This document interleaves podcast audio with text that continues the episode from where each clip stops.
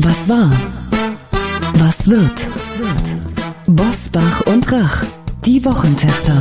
Powered bei Redaktionsnetzwerk Deutschland und Kölner Stadtanzeiger. Und hier sind die Wochentester.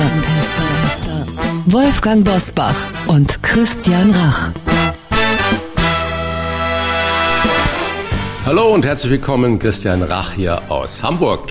Und ein fröhliches Hallo auch von Wolfgang Bosbach aus Bergisch Gladbach. 37,1 oder 7 zu 1. Das sind die Zahlen, über die in dieser Woche ganz Deutschland spricht. Und da heute einer von uns beiden Geburtstag hat, darf er sich aussuchen, über welche von diesen Zahlen wir davon zuerst reden. Also Wolfgang. Danke, danke. 7 zu 1 im Testspiel gegen Lettland. Ein brasilianisches Ergebnis zum heutigen EM-Start und 37,1 Prozent in Sachsen-Anhalt für Ministerpräsident Rainer Haselhoff. Ein Beweis, dass klare Kante in der Politik bei den Menschen ankommt und so wichtig das 7 zu 1 gegen Lettland war, obwohl Lettland ja jetzt auch nicht der schwere Gegner war. Über 37,1 Prozent habe ich mich wirklich gefreut, insbesondere um den großen Abstand vor der AfD. Was war, was wird heute mit diesen Themen und Gästen? Auf dem Prüfstand der Wochentester. Wahlsieger, klare Kante. Was kann die Berliner Politik von Rainer Haseloff in Sachsen-Anhalt lernen? Wahlkampfthema Klimaschutz. Haben die Grünen die soziale Frage vernachlässigt? Rente mit 68. Wie lange können und müssen wir arbeiten? Heute zu Gast bei den Wochentestern Cem Özdemir. Der ehemalige Parteichef der Grünen erklärt, wie die Ökopartei Klimaschutz bezahlbar machen will. Rainer Kallmund, der langjährige Fußballmanager verrät seine EM-Tipps. Heute bei den Wochentestern. Als Politiktesterin mit den Tops und Flops der Woche. Eva Quadbeck vom Redaktionsnetzwerk Deutschland. Und auch heute wieder mit dabei unser Redaktionsleiter Jochen Maas, der sich immer dann zu Wort meldet, wenn wir ein klares Urteil abgeben sollen. Hallo aus Köln und herzlichen Glückwunsch an Wolfgang Bosbach, natürlich auch vom gesamten Team der Wochentester und von unseren Hörerinnen und Hörern, die in dieser Woche besonders häufig eine Frage gestellt haben. Was können wir aus dem Wahlergebnis in Sachsen-Anhalt für die Bundespolitik lernen? Frage an euch. Brauchen wir im Bund mehr klare Kante wie die von CDU-Ministerpräsident Rainer Haseloff. Wir erinnern uns, er hat sich klar gegen höhere Rundfunkgebühren und die Bundesnotbremse positioniert. Er hat sich unmissverständlich gegen die AfD abgegrenzt und er hat das Gendern kritisiert. Der Lohn dafür 37,1 Prozent. Und laut Forschungsgruppe Wahlen holte seine CDU bei Frauen 41 Prozent. Ein ganz, ganz ordentlicher Wert. Brauchen wir mehr von so Typen wie Haseloff im Bund? Also ich würde mal sagen, Rainer Haselhoff ist ja vorher nicht so groß aufgefallen. Er ist ja einer der eher stilleren Ministerpräsidenten der sich auf seine Arbeit im Land konzentriert. Und ich hatte persönlich äh, meiner Meinung in der letzten Sendung gesagt, dass alle anderen Parteien, und das war ja, die Sendung war ja vor der Wahl, so tun, als wäre die Abgrenzung zur AfD nur ein rein CDU Problem. Und jetzt nach der Wahl sagen alle, na ja, die CDU hat das ja unfair gespielt und sich als einziges Bollwerk hingestellt. Das klafft schon sehr auseinander dann die Position vor der Wahl und nach der Wahl. Ich weiß nicht, ob Rainer Haselhoff jetzt ein Typ mit Ecken und Kanten ist. Dafür kenne ich ihn zu wenig. Aber ich glaube, klare Aussagen in der Politik sind sehr, sehr wichtig. Also auch zum Beispiel zu sagen, wie der Benzinpreis sich entwickeln wird, ob es dann dem äh, werten Publikum passt oder nicht. Das ist eine klare Aussage. Und klare Aussagen sind ja nicht immer nur populär. Da gibt's ja dafür auch mal auf die Mütze. Aber hinterher kann man sagen, ich habe euch gesagt, für was ich oder wir stehen. Also ich finde, klare Aussagen gehören in die Politik, damit ich als Wähler weiß, woran ich bin. Unter dem Strich lohnt sich eine klare Haltung. Viele neigen ja zu einer Art einerseits, andererseits Argumentation oder benutzen den Satz, alles hängt mit allem zusammen, weil sie befürchten, in dem Moment, wenn ich mich klar positioniere, gibt es Zustimmung, aber auch Ärger und Kritik. Also formuliere ich so, dass möglichst alle meinen, Das ist auch meine Meinung. Zu meiner politischen Lebenserfahrung gehört, dass viele eine klare Haltung honorieren, auch wenn sie selber in der ein oder anderen Frage, aus welchen Gründen auch immer, anderer Auffassung sind. Aber sie schätzen Klarheit und Wahrheit. Und im Übrigen hat sich bei der Wahl in Sachsen-Anhalt etwas bestätigt, was wir schon in Baden-Württemberg und Rheinland-Pfalz im März erlebt haben populärer Landesvater mit großem Popularitätsvorsprung vor den Herausforderern. Die Menschen orientieren sich ja nicht nur an Parteien und Programmen, sie orientieren sich auch und nicht zuletzt am Spitzenpersonal. Und äh, das hat in diesem Falle in Sachsen-Anhalt der CDU geholfen, in Baden-Württemberg den Grünen und in Rheinland-Pfalz war ganz eindeutig Malu Dreyer. Die Mutter des Erfolges der dortigen SPD, die in Rheinland-Pfalz viel besser abgeschnitten hat, als sie bundesweit notiert wird. Wolfgang, Nachfrage äh, von mir an dich als ehemaliger Politiker. Spielt eigentlich heute beim den Wahlen das Parteiprogramm eine eher untergeordnete Rolle, wenn ich deine Analyse zu den Ministerpräsidenten, Präsidentinnen höre, ist immer mehr heute eine Personenwahl, in Hamburg Peter Tschentscher, du hast die drei anderen natürlich genannt, dass man unabhängig der Partei eigentlich eine Type wählt. Fest steht jedenfalls, dass äh, die Bataillone, die mit Anführungszeichen ihrer Partei durch dick und dünn gehen, immer schmaler werden. Auch die Bereitschaft, mal diese zu wählen und mal jene zu wählen, ist in den letzten Jahrzehnten deutlich gewachsen. Auch wenige Tage vor einer Wahl wissen 20 oder 30 Prozent noch nicht, welche Partei sie wählen. Und sieht man einmal von AfD und Linkspartei ab, die Parteien sind in der Mitte doch zusammengerückt, nicht mehr so unterscheidbar, wie das in der Vergangenheit der Fall war. Und dann orientieren sich viele an Personen. Aber auch Programme bleiben wichtig, weil ja auch, das erleben wir ja auch in diesen Tagen, immer wieder über einzelne Aussagen in diesen Programmen, über politische Ziele diskutiert wird. Und ähm, je unterschiedlicher diese politischen Ziele sind, desto lebhafter gibt es dann eine Auseinandersetzung über bestimmte Sachfragen. Ja, vielleicht werden wir es auch nachher im Gespräch mit Cem Özdemir erleben. Äh, da wollen wir auch ein bisschen über die Grünen sprechen. Da gab es ja auch erst den Hype um die Person Annalena Baerbock und mittlerweile sind wir doch ziemlich ähm, auch in der Ebene angelangt und müssen über Themen sprechen, also wie man Klimaschutz verbindet mit der sozialen Frage. Danke für euren Standpunkt bis hierher und nun starten wir in die Top-Themen der Woche. Wie war die Woche? Wolfgang Bosbach und Christian Rach sind die Wochentester. Wochentester. Es ist der große Maskenskandal oder soll ich besser sagen, es soll der große Maskenskandal werden. Hauptrolle Bundesgesundheitsminister Jens Spahn. Die Parteispitze der Sozialdemokraten hat Spahn unterstellt, er wolle minderwertige Schutzmasken an Obdachlose verteilen und sie hatte ihn dann zum Rücktritt aufgefordert. Der Spiegel schrieb von Schrottmasken, die Spahn an Arme und Behinderte ausliefern wolle. Doch Fakt ist, die Masken waren weder untauglich noch Schrott, sondern TÜV geprüft und millionenfach im Einsatz. Auch hat der Kanzlerkandidat der SPD, äh, Olaf Scholz, bei Frau Maischberger im Talk sich der Forderung von Saskia Esken und der SPD-Parteiführung nicht explizit angeschlossen, seinen Ministerkollegen Jens Spahn aus dem Amt zu entfernen. Wolfgang, stecken wir jetzt schon mitten im Bundeswahlkampf? Also der eigentliche Skandal an dem angeblichen Skandal ist die Berichterstattung über den Skandal, der gar keiner ist und auch gar keiner war. Die Masken befinden sich ja jetzt in der bundesweiten Reserve, also der Vorratshaltung. Wenn sie tatsächlich Schrott wären, hätten sie längst vernichtet werden müssen. Und Olaf Scholz geht jetzt auf dünnem Eis. Auf der einen Seite wollte er nicht seiner Parteivorsitzenden widersprechen, auf der anderen Seite wollte er sich selber treu bleiben. Er ist ja von der Persönlichkeit her gar keiner, der permanent mit Alarm unterwegs ist oder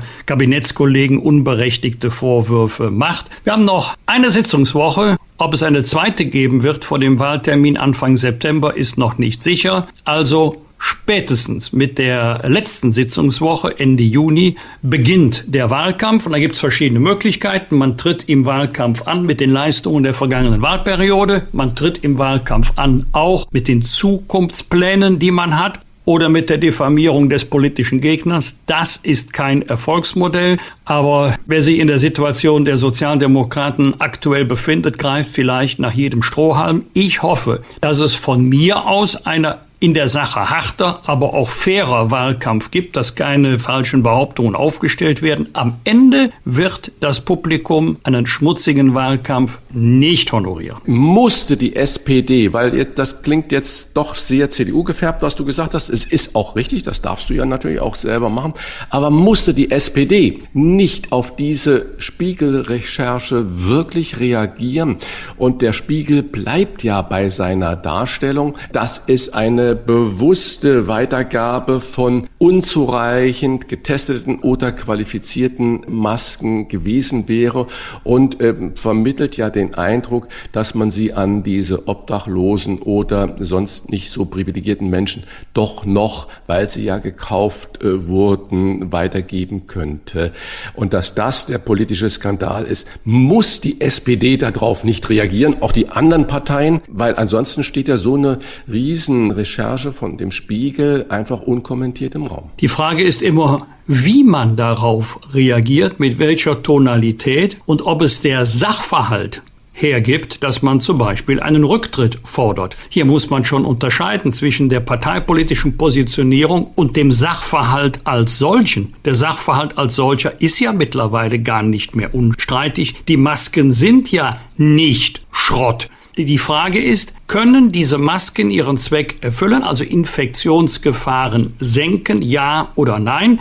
Das wird ja auch mittlerweile vom Spiegel nicht mehr bestritten, dass die Masken das können. Und dann stellt sich die Frage, war es dann eine akzeptable oder eine völlig irre Idee, sie an Bedürftige, an Obdachlose zu verteilen? Wenn man nur die beiden Sätze nebeneinander legt, die Masken sind Schrott, aber für Arme, für Obdachlose sind sie gut genug. Ja, das wäre in der Tat ein Skandal, aber sie sind ja eben nicht in Anführungszeichen Schrott und deswegen immer erst den Sachverhalt komplett klären und ihn dann bewerten. Beim Sachverhalt selber dürfte es eigentlich keine Auseinandersetzung geben, denn der ist ja mittlerweile ausdiskutiert. Wie man den Sachverhalt politisch bewertet, ist eine andere Frage. Aber mittlerweile hat die Debatte eine ganz andere Tonalität bekommen als noch vor einer Woche.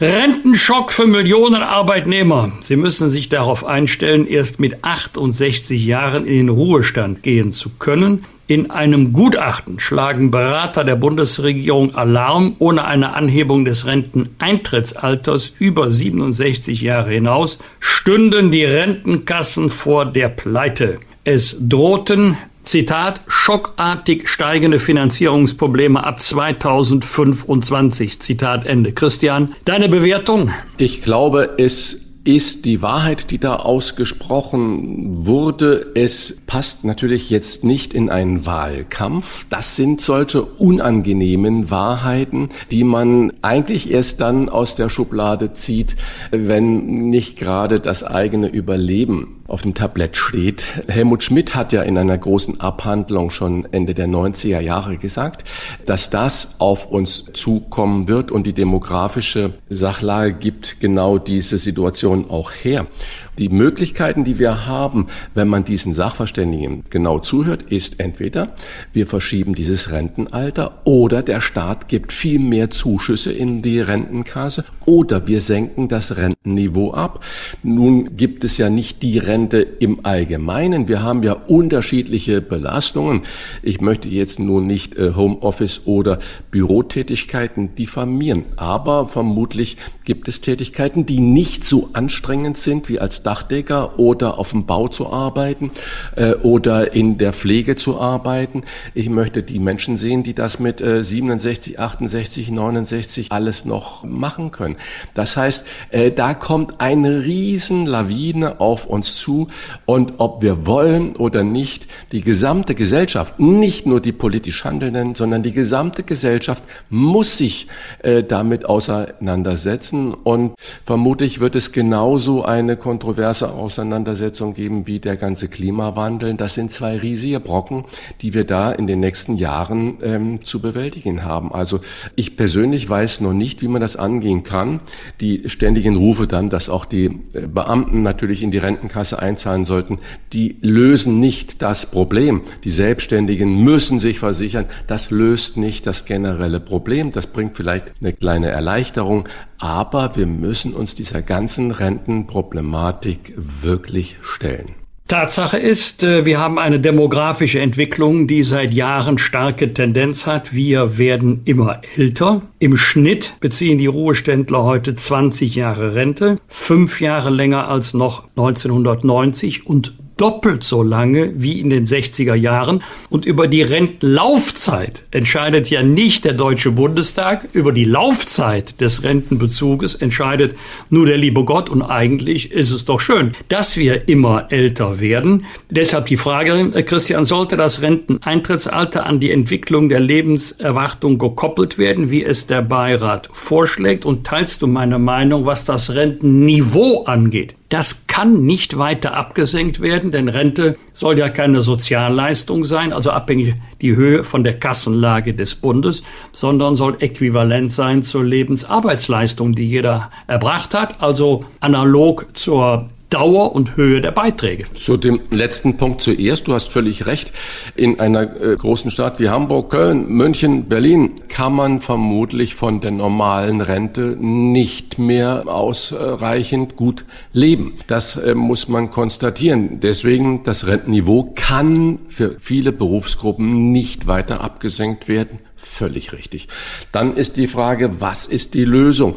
Wir können ja ins Ausland schauen, die Schweden, die Österreicher, die Niederländer, alle haben sie einen staatlichen Rentenfonds, der gemanagt wird. Ich glaube in Schweden nur von äh, knapp unter 30 Menschen. Und dieser Rentenfonds erwirtschaftet seit Jahr und Tag hervorragende Profite, die eins zu eins an äh, Rentner ausgezahlt werden. Das heißt, es gibt kreative Lösungen, die über Riester-Rente hinausgehen, weil Riester-Rente auch da, wenn man Experten glauben kann, die einzigen, die ja wirklich von profitiert haben, waren die großen Versicherungen. Ich bin kein Experte dafür. Ich äh, zitiere nur das, was ich da vielfältigen Quellen lese.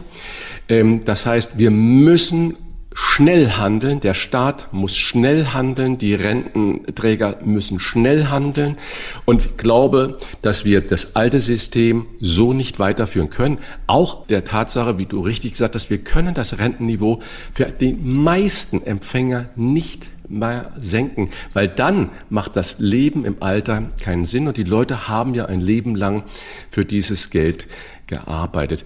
So, was sind die Lösungen? Das ist die zweite Teil deiner Frage, Rentenalter erhöhen? Ja, ich würde es auf freiwilliger Basis machen. Die, die die gesetzliche Rente bekommen, denen sollte man rechtzeitig sagen, was es bedeutet, länger zu arbeiten und vor allen Dingen, was es bedeutet, weniger lang zu arbeiten an ihrem Anspruch an die Rente. Darüber hinaus ein staatlicher Rentenfonds wäre vermutlich eine sinnvolle Ergänzung und dass äh, die private Altersvorsorge anders besteuert wird, als das heute ist. Das könnten drei Säulen sein, die wir jetzt äh, vermutlich nicht mehr vor der Bundestagswahl, aber nach der Bundestagswahl die neue Regierung sofort wie den Klimawandel angehen muss, und zwar äh, alles auf den Prüfstand stellen. Vielleicht wäre es schön, wenn wir auch noch über eine vierte Säule nachdenken könnten, äh, denn die Sachverhalte sind ja ganz unterschiedlich. Der eine ist mit 63, 64 Jahren kaputt, körperlich kaputt, weil er hart körperlich gearbeitet hat oder Schicht- und Wechseldienst gemacht hat, vielleicht sogar über Jahrzehnte.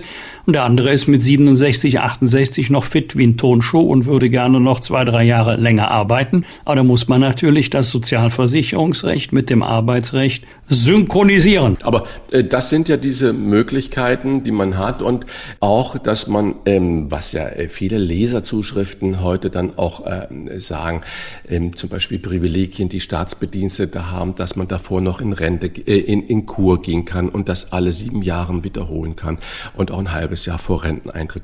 Ähm, das sind schon Dinge, die der normale Arbeitnehmer alles nicht hat. Es, äh, wir sollten uns davor hüten, eine Neiddebatte anzufangen.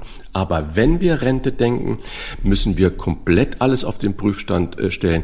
Auch die Selbstständigen oder die private Vorsorge oder auch Privilegien der Staatsbedientesten. Das sehe ich auch so.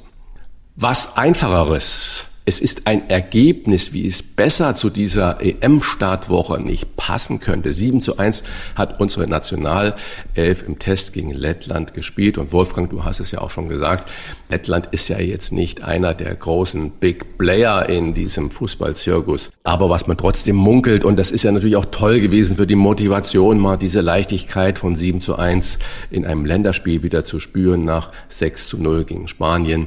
Man munkelt, dass wir da schon die Startelf für das erste Gruppenspiel gegen Frankreich gesehen haben. Glaubst du das auch, Wolfgang? Ja, bis auf ein, zwei Positionen vielleicht. Ein Beispiel, wer wird hinten rechts in der Dreier- oder Viererkette spielen? Wo spielt Joshua Kimmich? Können wir uns ein Mittelfeld vorstellen? Toni Kroos, Gündogan und Kimmich? Wenn ja, wer spielt dann rechts in der Abwehr? Aber das Gerüst, jedenfalls die Startelf gegen Lettland. Dass das das Gerüst auch für die EM sein wird, glaube ich schon. Aber ein Turnier ist lang, nicht nur zeitlich, auch viele Spiele sind zu absolvieren. Wir wissen auch nicht, der liebe Gott möge es verhindern, ob es Spieler gibt, die sich schwer verletzen, dass also Änderungen vorgenommen werden müssen. Und ähm, eine Mannschaft, die in Richtung Finalteilnahme arbeitet, verändert sich fast in jedem Turnier, nicht fundamental, aber auf einzelnen Positionen. Aber die, die gespielt haben gegen Lettland, jedenfalls die Startelf, da werden mit Sicherheit neun oder zehn auch im ersten Spiel gegen Frankreich dabei sein. Ihr werdet gleich noch mit der lebenden Fußballmanager-Legende Rainer Kallmund über seine EM-Tipps sprechen. Doch unsere Hörerinnen und Hörer interessiert natürlich euer Wochentester-Urteil für den EM-Auftakt. Das erste Spiel am 15. Juni. Da spielt Deutschland gegen Frankreich. Was ist euer Tipp für dieses Spiel? Also ich äh, muss da äh, unseren Redaktionsleiter Jochen Maas natürlich korrigieren. Das Schöne am Fußball ist, es kann gar kein Wochentester-Urteil davor geben, sondern wir haben einen Team, ein Tipp. Ich äh, sage mal so, ein Sieg über Frankreich wäre eine Sensation. Ich hoffe auf ein Unentschieden. Ich fürchte eine Niederlage. Also ich hoffe auf ein Unentschieden und drücke der deutschen Mannschaft da einfach beide Daumen. Meine Hoffnung ist 2 zu 1 für Deutschland. Mein Tipp ist 1 zu 1. Damit wäre ich jedenfalls schon zufrieden, denn Frankreich ist sicherlich einer der Top-Favoriten. Danke für diesen Wochentester-Tipp. Fragen und Anregungen für Bosbach und Rach? Kontakt at diewochentester.de wir bedanken uns bei unserem Werbepartner Procon für die freundliche Unterstützung. Procon ist nicht irgendein Ökostromanbieter, sondern Deutschlands größte Energiegenossenschaft mit knapp 40.000 Mitgliedern. Hier kann Geld mehr bewirken, als sich nur zu vermehren. Procon ist aktiver Klimaschutz in Bürgerhand, denn jeder kann mit seiner Beteiligung mitmachen und bekommt eine Stimme. 100% Windstrom aus eigenen Anlagen. Dafür steht der echte Ökostrom von Procon. Wenn Sie Mitglied werden, wissen Sie zukünftig, wo Ihr Strom herkommt und Sie können aktiv CO2 sparen. Und das Beste ist, mit dem Gutscheincode Bosbach und Rach schenkt Ihnen Procon die ersten 100 Kilowattstunden des sauberen CO2-freien Stroms. Hier nochmal der Code für 100 Kilowattstunden gratis. Bosbach und Rach in einem Wort mit einem großen B und ausgeschriebenem und. Alle Infos zur Mitgliedschaft bei Procon finden Sie in unseren Show Notes und im Internet unter procon.net slash Bosbach und Rach. Klartext, Klartext. Wolfgang Bosbach und Christian Rach sind die Wochentester. Tester, Tester. Er war zehn Jahre Parteichef und wird als grüner Vorsitzender im Verkehrsausschuss des Bundestages bereits für das Amt des Bundesverkehrsministers gehandelt. Doch dafür müssen die Grünen natürlich zuerst einmal die Wahl gewinnen und regieren. Nach aktuellen Umfragen ist das nicht ganz unwahrscheinlich, doch der gute Lauf der Grünen ist in Sachsen-Anhalt mit nur 5,9 Prozent etwas ins Stottern geraten. Frage, ist Klimaschutz nur ein Westthema und wie möchte er die Klimafrage mit der sozialen Frage verbinden? Das fragen wir jetzt ihn. Herzlich willkommen bei den Wochentestern Jim Özdemir. Herzlichen Dank, freue mich sehr. Herr Özdemir, ich zitiere Sie zum Einstieg aus einem Weltinterview. Zitat. Wir sind keine Verbotspartei, sondern eine Ermöglichungspartei. Erklären Sie uns bitte mal den Unterschied zwischen Verbot und Ermöglichung. Gutes Zitat, gefällt mir. Äh, also erstmal zur letzten Wahl und überhaupt zur Bundestagswahl aller Demut, die Wahl ist offen und es kann alles Mögliche dabei rauskommen. Insofern geht es jetzt erstmal darum, äh, dass man sich anstrengt, äh, fleißig ist, um Stimmen wirbt und dann am Ende wird zusammengerechnet und dann muss man schauen, ob es reicht oder nicht. Sowohl Koalitionsfragen als auch Fragen, wer was wird. Das entscheidet man dann, wenn die Wahl rum ist, wenn man sie gewonnen hat und äh, keine Sekunde früher. Und äh, was das Ermöglichen angeht, statt Verboten, ich will es mal in einem praktischen Beispiel deutlich machen. Äh, innerdeutsche Flüge kann man verbieten, man kann aber auch dafür sorgen, äh, dass einfach Zug um Zug Flüge überflüssig werden. Das heißt, dass man so gute Verbindungen hat zwischen den Städten, die pünktlich, sauber, bezahlbar sind, so dass es immer weniger innerdeutschen Flugverkehr braucht. Vielleicht ein praktisches Beispiel.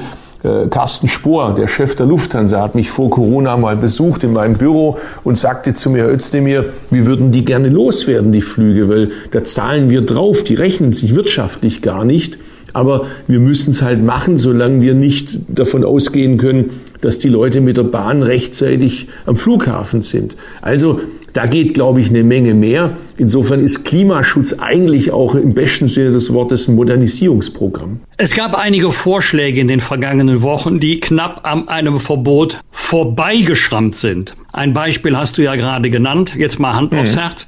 Stichwort Benzinpreis. Ist mehr Klimaschutz ganz ohne Verbote tatsächlich zu haben? Es ist vor allem nicht zum Nulltarif zu haben. Das ist einfach auch ein Gebot der Ehrlichkeit, äh, das sehr klar zu sagen. Und übrigens ist das jetzt auch nicht äh, singulär äh, auf die Grünen bezogen. Den CO2-Preis, den hat ja die Große Koalition erstmal erhöht von nämlich geplanten 10 auf 25 Euro, auch dank eines Vermittlungsergebnisses. Du kennst es ja noch von früher aus dem Bundestag zwischen Bundestag und Bundesrat. Kein geringerer als Alexander Dobrindt, glaube ich, jetzt sehr unverdächtig irgendwelche grüne Anwandlungen Regierungen. Ganz im Gegenteil, hat jetzt gesagt, äh, dass man bereits nächstes Jahr äh, auf 45 Euro hochgehen muss. Das ist also schon eine deftige Ansage. Da ist man dann nicht mehr weit weg von dem, was die Grünen möchten. Also äh, ehrlicherweise muss man sagen, jeder, der sagt, wir wollen das Pariser Klimaschutzabkommen ernst nehmen, jeder, der sagt und jede, die sagt, wir wollen auch nicht gegen das Bundesverfassungsgerichtsurteil verstoßen in Sachen Klimaschutz, kommt ja gar nicht um den CO2-Preis herum, ist eigentlich ja auch ein gutes Instrument unter marktwirtschaftlichen Gesichtspunkten, dass man CO2 einen Preis gibt und dadurch all diejenigen belohnt in der Wirtschaft, äh, die sich anstrengen, CO2-ärmere Technologien zu benutzen. Aber natürlich muss das so sein, dass es maßvoll ist und es muss so sein, dass es einen sozialen Ausgleich gibt. Da haben wir ja was mit dem Energiegeld, das wir auszahlen wollen an die Bevölkerung dass wir zum Beispiel die Stromsteuer äh, reduzieren, äh, dass wir die EEG-Umlage reduzieren, äh, dass wir die Pendlerpauschale erhöht haben. Das sind ja alles Kompensationen. Sie glauben, und äh, das ist ein Tweet von Ihnen, den ich jetzt zitiere, dass immer weniger Menschen Bock haben auf den unehrlichen Auspuffliberalismus aller Union und FDP und neuerdings auch SPD, Zitat Ende. Was ist bei den genannten Parteien unehrlich? Also erstmal freut es mich, dass Sie meine Tweets lesen. Jetzt weiß ich, wer das ist. Sie sind das. Und äh, zu dem Auspuffliberalismus, das bezog sich jetzt erstmal darauf, äh, dass ja eine reale Gefahr besteht, äh, dass die jetzige äh, Stillstandskoalition oder große Koalition, wobei man sich natürlich fragen kann, wie groß die in der Realität ist, aber jedenfalls, dass die ergänzt um die FDP von Christian Lindner auch ein mögliches Ergebnis der nächsten Bundestagswahl sein könnte. Das Symbol dafür ist ein bisschen das Faxgerät, der äh, gelbe äh, Impfpass, äh, den wir da in der Tasche jetzt rumschleppen sollen. Äh, das ist so ein bisschen ein Symbol dafür, wie es, glaube ich, nicht geht. Ich betrachte Klimaschutz nicht als ein Hindernis für unsere Wirtschaft, sondern es künftig die Grundlage für erfolgreiches Wirtschaften, fürs Geldverdienen. Und äh, deshalb sollte man das nicht als Gegensatz betrachten, wie das häufig immer noch gemacht wird. Übrigens, in der Wirtschaft kaum noch. Also ich treffe viele Unternehmer, die längst sagen, wir haben das eingepreist, wir haben das verstanden, wir wissen, äh, dass es für uns die Grundlage für das erfolgreiche Wirtschaftsmodell der Bundesrepublik Deutschland ist. In der Politik würde ich mir diesen Mut auch bei den Parteien wünschen, die traditionell immer vorgegeben haben, wirtschaftsnah zu sein. Oder haben Sie zum Beispiel auch mit Unehrlichkeit solche Dinge im Kopf, dass NRW seinen Islamunterricht neu aufstellt, weil Sie sagen, DITIB ist wieder auf dem Grundlage unserer Verfassung tätig? Was DITIB angeht, das ist nochmal was anderes. Das bedauere ich wirklich sehr und ich will das jetzt auch gar nicht parteipolitisch machen. Ich habe, als ich äh, mit dem äh, Kollegen Volker Beck zusammen vor einigen Jahren mal ein Papier gemacht habe zur Anerkennung der islamischen Dachverbände, ja jetzt wirklich reihum äh, mir da keine Freunde gemacht, äh, auch in meiner eigenen Partei zum Teil, die damals ja auch in Landesregierungen davon betroffen war, bei der CDU, bei der SPD, bei der FDP weil ich finde, da ist eine gehörige Portion Naivität am Start. Selbstverständlich haben die Muslime in der Bundesrepublik Deutschland allein schon durch unsere Verfassung äh, begründet, Religionsfreiheit dürfen ihre religiösen Bedürfnisse genauso organisieren wie evangelische, katholische Christen, Juden und alle anderen.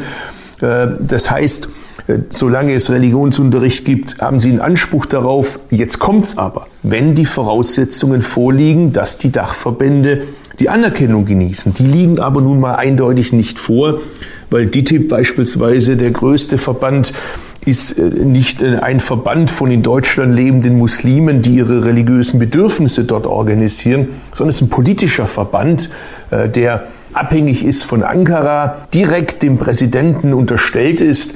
Und da will ich sehr klar sagen, Herr Erdogan hat in Schulen in NRW nichts verloren. Da kann es doch keine zwei Meinungen drüber geben. Das ist übrigens auch eine Verhöhnung all derjenigen, die sich zu unserem Land bekennen. Die Religionslehrer, die sagen, äh, wir wollen es doch so machen, wie es das deutsche Grundgesetz vorsieht, die fragen sich jetzt, haben wir was falsch gemacht? Ist das vielleicht gar nicht gewünscht in Deutschland? Ist vielleicht eher Desintegration gewünscht? Das kann es nicht sein. Also mein Vorschlag wäre, ist jetzt natürlich sehr schwer im Bundestagswahlkampf, wo sofort alles politisiert wird. Lasst uns da zusammensitzen, auch mit Leuten, die sich ein bisschen auskennen und eine gemeinsame Lösung dafür finden, überparteilich, weil das kann nicht sein, dass das jetzt das letzte Wort ist, dass DITIB, übrigens auch Milli Gödisch jetzt äh, in NRW in die Schulen kommt. Herzliche Bitte an die Kollegen äh, der dortigen Landesregierung. Ich bin da gerne bereit und ich sage auch, wir Grüne haben da in der Vergangenheit auch Fehler gemacht. Aber das ist doch kein Grund, die Fehler jetzt von Seiten der CDU und der FDP zu wiederholen. Kurze Zwischenfrage noch. Jem, teilst du meine Auffassung, dass es einfach nicht ausreicht oder vielleicht sogar naiv ist zu glauben, wenn DITIB erklärt, wir sind doch staatsfern, dass man diesem vertrauen kann, dieser Aussage. Ja, ich kann auch erklären und schriftlich irgendwie unterschreiben, dass ich den Ironman äh, gerne machen würde, aber trotzdem werde ich wahrscheinlich den Ironman in diesem Leben nicht mehr schaffen. Also ich meine, wie weltfremd ist das? Äh, also da muss man jetzt wirklich nicht besonders intelligent sein zu wissen, dass es eine hierarchisch gegliederte Organisation ist. Äh, die Frage, wer da wo Vorsitzender ist, das wird nicht vor Ort entschieden. Das wird in der Zentrale entschieden. Wir haben ganz viele Beispiele davon, dass übrigens tolle Leute vor Ort, das will ich nochmal ausdrücklich sagen. Ich habe meinen Vater in einer DITIB-Moschee beerdigt. Das sind wirklich grundanständige Leute vor Ort, äh, die einen tollen Job machen. Aber die sind halt nun mal in einer Organisation, die hierarchisch geführt wird, wo es ein ganz klares Interesse gibt. Äh, DITIB, das gilt ja auch leider auch für die anderen gesellschaftlichen Organisationen, zu Vorfeldorganisationen der AKP und noch schlimmer der MHP, also der äh, Grauen Wölfe, der türkischen Rechtsradikalen zu machen. Und das können wir alles nicht zulassen. Wir müssen deutlich machen, hier in Deutschland gilt das deutsche Grundgesetz und nichts anderes. Und wir stehen an der Seite all der Türkeistämmigen, die ja die Mehrheit sind, die das auch so sehen und die nicht wollen, dass man in Deutschland jetzt auch Angst haben muss.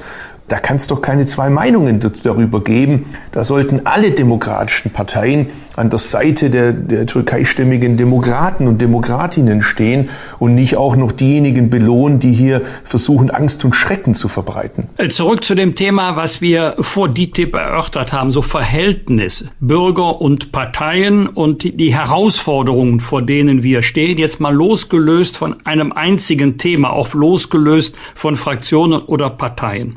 Wie schwer tun sich Politikerinnen und Politiker damit, dem Publikum reinen Wein einzuschenken, also auch Unpopuläres anzukündigen, wenn es sachlich richtig ist, weil man dann Angst vor negativen Reaktionen hat? Schwere Frage, äh, ehrliche Antwort, schwer. Sie tun sich schwer damit. Das merkt man jetzt ja an der Debatte um das Thema Klimaschutz Wie sehr geht man in Details, äh, gerade jetzt im Wahlkampf oder lässt es, äh, wenn man droht, unter Beschuss zu geraten?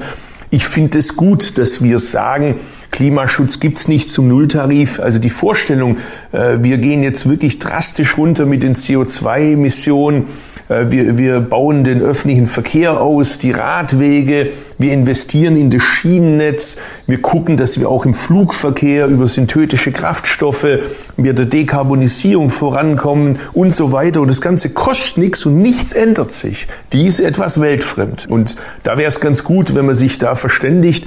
Ich würde noch einen Schritt weiter gehen aufgrund des bundesrepublikanischen Systems. Jetzt unabhängig davon, wer die nächste Bundestagswahl gewinnt. Ich habe da natürlich ein klares Interesse, wer sie gewinnt. Aber unabhängig davon sehen wir uns ja alle wieder, spätestens wenn die Gesetze nach dem Bundestag auch durch den Bundesrat gehen müssen. Und es wäre natürlich viel leichter, wenn wir in den Grundfragen dass wir das Land ökologisch modernisieren wollen, dass wir bei der Digitalisierung endlich aufholen wollen, dass diese Bräsigkeit, die sich über unser Land auch ein bisschen gelegt hat, eine gewisse Selbstzufriedenheit, dass wir das endlich überwinden. Wenn wir das jenseits der 51 Prozent gegen 49 Prozent hinkriegen würden, dann könnten wir, glaube ich, auch ein bisschen den Turbogang einschalten, denn das ist ja gleich das zweite Problem. Neben der Auseinandersetzung um das Ob und Wie haben wir auch das Problem der Geschwindigkeit. Bei uns dauern die Prozesse ewig. Und auch da äh, das meine ich jetzt gar nicht einseitig. Äh, da haben sich auch in der Vergangenheit Leute aus äh, den grünen Reihen nicht immer mit Ruhm bekleckert bei Infrastrukturfragen. Aber ich war jetzt zum Beispiel im bayerischen Kommunalwahlkampf beim Brenner Nordzulauf äh, in Rosenheim. Und ich kann nur sagen, ich habe zum Beispiel meinen Leuten gesagt, ich komme nur, wenn ihr da nicht erwartet, dass ich jetzt da irgendwie populistisch sage, ach, vielleicht braucht man ja den Brenner Nordzulauf gar nicht, vielleicht kann man es auch ganz anders machen. Das geht nicht. Wir müssen, wenn wir zum Beispiel Verkehr von der Straße auf die Schiene verlagern wollen, dann braucht's äh, Rheintaltrasse, dann braucht's Brennernordzulauf, einfach jetzt mal High Speed, damit's da vorangeht. Und ich habe das gesagt. Spannend war dann, dass mir meine grünen Kollegen vor Ort gesagt haben, das ist ja schön, dass du das so machst. Wir haben hier eine Staatspartei, die beschließt es in München mit die beschließt es in Berlin mit und vor Ort organisiert sie einen Protest. Also es sind gar nicht immer die Grünen. Herr Özdemir, das ist ja jetzt schon ein relativer Klartext, den Sie da sprechen. Das finde ich sehr gut. Gehen wir mal äh, zu den Spritpreisen zurück und machen es dann konkret. Die Spritpreise steigen ja jetzt schon, weil der CO2-Preis in den kommenden vier Jahren gestaffelt wird. Beschlossen haben das nicht die Grünen im Regionalverband, sondern die jetzige Bundesregierung. Wenn die Grünen regieren, was wollen Sie daran ändern oder auch äh, verschärfen? Also es ist klar, der Preis ist ein Anreiz dazu, äh, dass bestimmtes Verhalten attraktiver, anderes weniger attraktiv wird. Das ist nun mal ein wirksames äh, Marktinstrument. Die Alternative dazu wären Verbote. Äh, mit denen sollte man eher sparsam umgehen, nur wenn es gar nicht anders geht. Insofern ist das in der Richtung, das, das der richtige Weg, über den CO2-Preis zu gehen. Da gibt es ja auch eine gewisse Einigkeit zwischen CDU, CSU, SPD und Grünen. Jetzt haben wir halt gerade Wahlkampf, äh, da entdeckt jeder noch mal ein bisschen den Populismus. Und äh, ich sage auch nicht, dass wir es immer im Detail perfekt machen äh, mit dem Detailismus.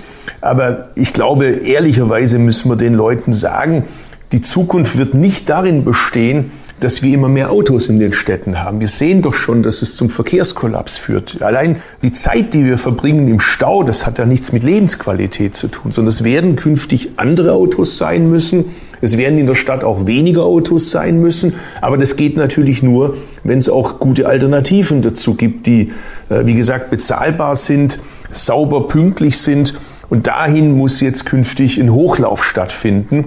Das hat übrigens auch was äh, durchaus mit Lebensqualität zu tun. Klimaschutz muss nicht immer äh, daherkommen im Büßergewand. Das darf auch Spaß machen, wenn in der Stadt äh, wir mehr Raum haben für Grün, für Spielflächen, wenn die Verweildauer in der Innenstadt zunimmt, übrigens gerade für unsere gebeutelten Geschäfte in der Innenstadt, die durch Corona massiv getroffen sind, durch den Onlinehandel, äh, kann das sogar eine Chance sein, äh, wenn ich in der Straße mich gerne aufhalte, mit dem Fahrrad hinfahren kann, äh, genug Platz habe als Fußgänger, mich da sicher fühle, da gebe ich auch mehr Geld aus, da nehme ich meine Kinder mit und so weiter. Also das kann auch im besten Sinne des Wortes eine doppelte Dividende haben, dass wir einerseits helfen, rauszukommen äh, aus der Corona-Krise, hoffentlich jetzt bald, gleichzeitig aber eben auch uns so aufstellen, dass wir beim Klimaschutz besser aufgestellt sind. Jetzt kommt natürlich dann sofort das Gegenargument, okay, ist super für die Städte, mag das ja gelten, aber was ist mit dem Land?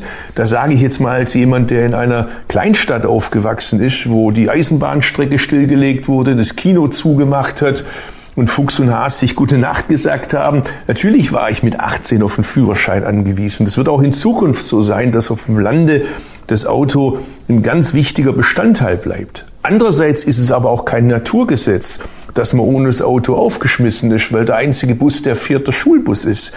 Weil in 115 Mittelzentren es immer noch keinen Anschluss an den regionalen Schienenverkehr gibt, weil wir Tausende von Schienenkilometern stillgelegt haben, weil Schulen äh, nicht digitalisiert sind und so weiter. Das ist auch eine Folge von Politik. Gute Nachricht, das kann man auch ändern. Mit dem SUV in die Innenstadt. Soll das dennoch nach deinen Vorstellungen weiterhin zumindest möglich sein? Also da gibt es unterschiedliche Positionen. Meine Position ist, ich würde das nicht verbieten. Wenn Leute glauben, dass die Straßensituation bei euch in Köln und äh, bei uns in Stuttgart so schlimm ist, dass du ohne SUV in der Stadt in den äh, Schlaglöchern verschwindest, da sollen sie in Gottes Namen ihren SUV fahren.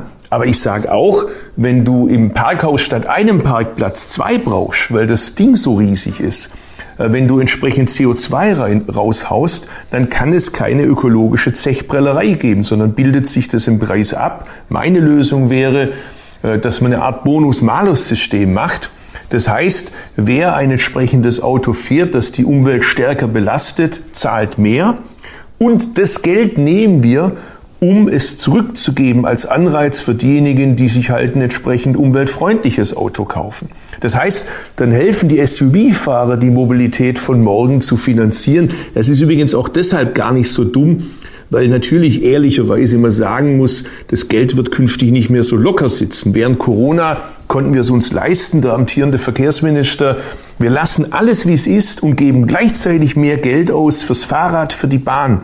Künftig wird die Verkehrswende auch aus dem Verkehrsetat finanziert werden müssen, weil ich befürchte, dass der Finanzminister oder die Finanzministerin nicht mehr ganz so großzügig das Geld überweisen wird. Zwei Punkte, Herr Özdemir. Sie haben das gerade erstens so wunderbar beschrieben, wie eine Innenstadt aussehen kann. Meine Nachbarin, die wird 87, ist noch einigermaßen rüstig, aber die kann eigentlich mit den öffentlichen Verkehrsmitteln nicht mehr in die Stadt äh, fahren, sich da bewegen. Ist diese Politik nur eine Politik für die jungen und rüstigen Mitbürger?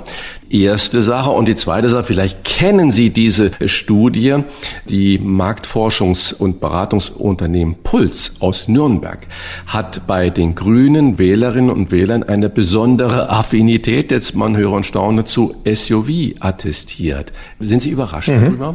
Ist aber auch schon widerlegt, äh, war jetzt neulich nachzulesen, dass das nur bedingt stimmt, dass die Grünen einen höheren Anteil hätten. Also höher ist es mit Sicherheit nicht, aber dass es auch bei uns Leute gibt, die SUVs kaufen, die man im Parteiprogramm steht jetzt nicht drin, wie man sich zu ernähren hat, wie man sich anzuziehen hat wie man, ob man zu fahren hat, ist auch gut so. Ich meine, als eine Partei, die der Freiheit verpflichtet ist, sollte man solche Lebensstilfragen doch bitteschön den Leuten selber überlassen. Die sind ja nicht blöd. Wir sind nicht für Lebensstilfragen zuständig. Wir sind zuständig für die Leitplanken in der äh, sozialen Marktwirtschaft, aus der sozialen eine ökologisch-soziale Marktwirtschaft zu machen, durch Anreize, so wie man das traditionell immer gemacht hat. Äh, auch mit ordnungspolitischen Instrumenten, äh, dann glaube ich, äh, funktioniert das schon. Und zu der geschätzten Oma. Man könnte auch hinzufügen, vielleicht den Handwerker, der eben halt auch seinen Laden versorgen muss und Waren antransportiert bekommt. Natürlich, es gibt nicht one size fits all. Das ist doch logisch. Aber ich habe da auch vielleicht eine etwas optimistische Aussicht. Es gibt ja auch andere, die mobilitätseingeschränkt sind die gegenwärtig äh, völlig außen vor sind, an die wir kaum denken. Da kann uns äh, einerseits das Pooling massiv helfen, weil es äh, geteilte Fahrten bezahlbarer macht. Die Algorithmen helfen uns, dass man in Sekundenbruchteilen Fahrwünsche, die jetzt jenseits eines starren Fahrplans sind, mit starren Haltestellen, so wie das früher traditionell war beim öffentlichen Verkehr, eben wesentlich flexibler auf die Fahrbedürfnisse der Kundschaft eingehen kann. Dann müsste man ja sowas wie Uber, was ja eigentlich in Deutschland fast ein Schimpfwort ist, äh, genehmigen, weil, weil das wäre ja ein Pooling-System, ähm, das jenseits von Taxi und öffentlichen Nahverkehrbetrieb funktionieren könnte. Wir haben das ja verhandelt äh, in, in, in, der Politik. Jetzt kommt gerade eine Durchsage, sorry, äh, hier im Bundestag. Ähm, wir haben das ja verhandelt über das Personenbeförderungsgesetz und ich finde, äh, bei allem Streit, den ich mit Andreas Scheuer habe, da haben wir was Gutes hingekriegt, parteiübergreifend, äh, dass Uber etwas einschränkt, insbesondere was das Thema Sozialstandards angeht. Also ich will kein Dumping. Ich will vor allem auch nicht, dass Uber Leute abzieht, die vorher Bus gefahren sind. Dann haben wir mit Zitronen gehandelt, sondern es geht ja darum, dass das geteilte Fahren das Fahren alleine ein bisschen ersetzt. Darum geht's ja im Kern. Und darum geht's mir da eher um die Mojas in Hamburg, um Bergkönig in Berlin, um SSB Flex in Stuttgart. Das sind Ergänzungen zum öffentlichen Verkehr, die komfortabel die Angebote ausweiten. Und der zweite Punkt, äh, das ist das Thema autonomes Fahren. Ich habe mir erst kürzlich äh, in Zwickau angeschaut. Das finde ich klasse, dass gerade in den neuen Ländern da unglaublich viel läuft mit Sensorik, äh, gerade im Zuliefererbereich, weil das ist die Zukunft des Fahrens. Wir werden bereits 2027, 2028 neben der Elektromobilität die Stufe 4, Level 4 beim äh, autonomen Fahren haben. Das heißt, auf der Autobahn können die Fahrzeuge vollständig selbstständig fahren. Auch das eröffnet nochmal immense Potenziale. Äh, übrigens auch bei der Vision Zero, was äh, Unfälle angeht. Also da tut sich gerade eine Menge. Auch das ist nun mal eine Chance, dass Leute, die bislang mobilitätseingeschränkt sind, darüber vielleicht auch wieder an der Mobilität verstärkt teilnehmen können. Also es geht schon auch viel um Hightech.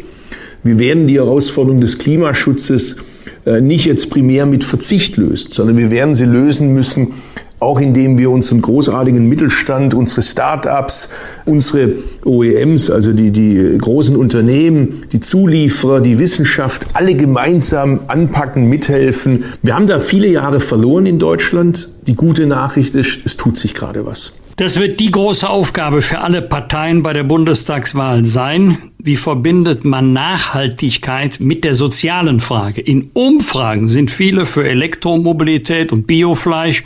Dann gucken sie in ihr Portemonnaie und dann reduziert sich die Zahl. Wie kann man diesen Widerspruch auflösen? Ja, das ist so. Ich meine, sind wir mal ehrlich, Hand aufs Herz, da geht es uns allen ein bisschen so beim Einkauf, äh, dass man manchmal guckt, Mensch, äh, das kostet ja mehr.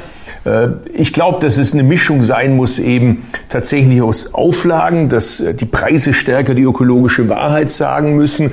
Ich meine, wenn du äh, einen Preis hast beim Fleisch beispielsweise, wir kennen das ja, zu, zu wirklich Schleuderpreisen. Das geht nur, indem die Tiere nicht artgerecht gehalten werden, indem sie nicht auf die Art und Weise gefüttert werden, wie es angemessen ist. Äh, in dem die Kosten externalisiert werden ans Wasser, an die Luft etc., an künftige Generationen, an die dritte Welt. Das geht künftig nicht mehr in einer begrenzten Welt, wo wir aufeinander, vor allem auf die künftige Generation, auf unsere Kinder Rücksicht nehmen müssen. Gleichzeitig müssen wir aber auch die Verbraucher stärken. Ich gebe mal ein Beispiel dafür. Als wir Rot-Grün hatten, haben wir bei den Eiern ja die Kennzeichnung eingeführt. Das Ergebnis war, die Verbraucher achten tatsächlich beim Einkaufen drauf, äh, wie werden äh, die Hühner gehalten, wo kommen die Eier her. Und wenn man das beim Fleisch noch stärker macht, bin ich mir sicher, wird auch das einen Anreiz machen, neben dem, dass wir natürlich Dumpingpreise verhindern müssen, indem wir eine anständige Kennzeichnung machen, die auch gut erkennbar ist. Glaube ich, belohnen wir auch nochmal die Verbraucher, die sagen und die Verbraucherinnen, mir ist es wichtig beim Einkaufen, dass ich weiß, die Tiere sind artgerecht gehalten worden. Ich will niemandem vorschreiben, ob jemand Fleisch isst, wie viel Fleisch jemand isst. Ich habe mich selber fürs Vegetarische entschieden, andere entscheiden es anders. Das ist doch alles wunderbar. Aber wer Fleisch isst, sollte eben darauf achten, dass die Tiere artgerecht gehalten werden. Und äh, ein Beitrag zur Gerechtigkeit ist da zum Beispiel, dass wir es uns leisten in der viertgrößten Volkswirtschaft der Welt, dass jedes Kind, das in Deutschland eine Kita besucht, besucht, eine Schule besucht, eine Ganztagesschule, ein gesundes Mittagessen bekommt. Das ist auch ein Beitrag zur Gerechtigkeit. Übrigens kann ich als Arbeiterkind sagen, das ist manchmal auch das einzige gesunde Essen, das du gelegentlich bekommst, wenn es das gibt. Also auch das ist ein schönes Beispiel dafür, wie man Gerechtigkeit und Ökologie zusammenbringen kann. Herr Özdemir, Sie haben es gerade ja schon wunderbar angesprochen. Geht es denn dann nach diesen Aussagen, wo Sie da über die Kinder und ähm, über Ernährung sagen, eigentlich gar nicht so groß darum, das Energiegeld, was die Grünen ja wieder rückerstatten wollen, dass das gar nicht so der entscheidende Punkt ist, dass das eher so ein bisschen populär ist, dass es eher darum geht, Bildung über Ernährung zum Beispiel zu manifestieren, weil das würde ja, wenn wir in der Grundschule oder in der Vorschule schon damit anfangen, nicht zu indoktrinieren, also nicht zu sagen, du darfst kein Fleisch und du darfst das nicht machen, sondern aufzuklären über Zucker, über weiße Mehle oder wie Tierhaltung äh, stattfindet, äh, dass wir über Bildung diesen Change natürlich erreichen und dass wir nicht so sehr auf diese äh, Rückzahlung von den paar Euros im Jahr da schielen, sondern dass wir versuchen, die Menschen aufzuklären und damit natürlich einen viel höheren Beitrag zur CO2-Entlastung äh, der Umwelt und von vielen anderen Umweltproblemen äh, sowieso natürlich dann profitieren könnten. Es hat schon seine Rolle, das Energiegeld, genauso wie die Frage, äh, was machen wir bei der Energieumlage etc. Das ist schon alles wichtig, aber Sie haben natürlich recht. Äh, wir Menschen ticken anders. Wir sehen erstmal, da steigt was und die Entlastung, die es dann gibt, da haben wir immer so einen gewissen Zweifel gegenüber dem Staat hält er sein Versprechen.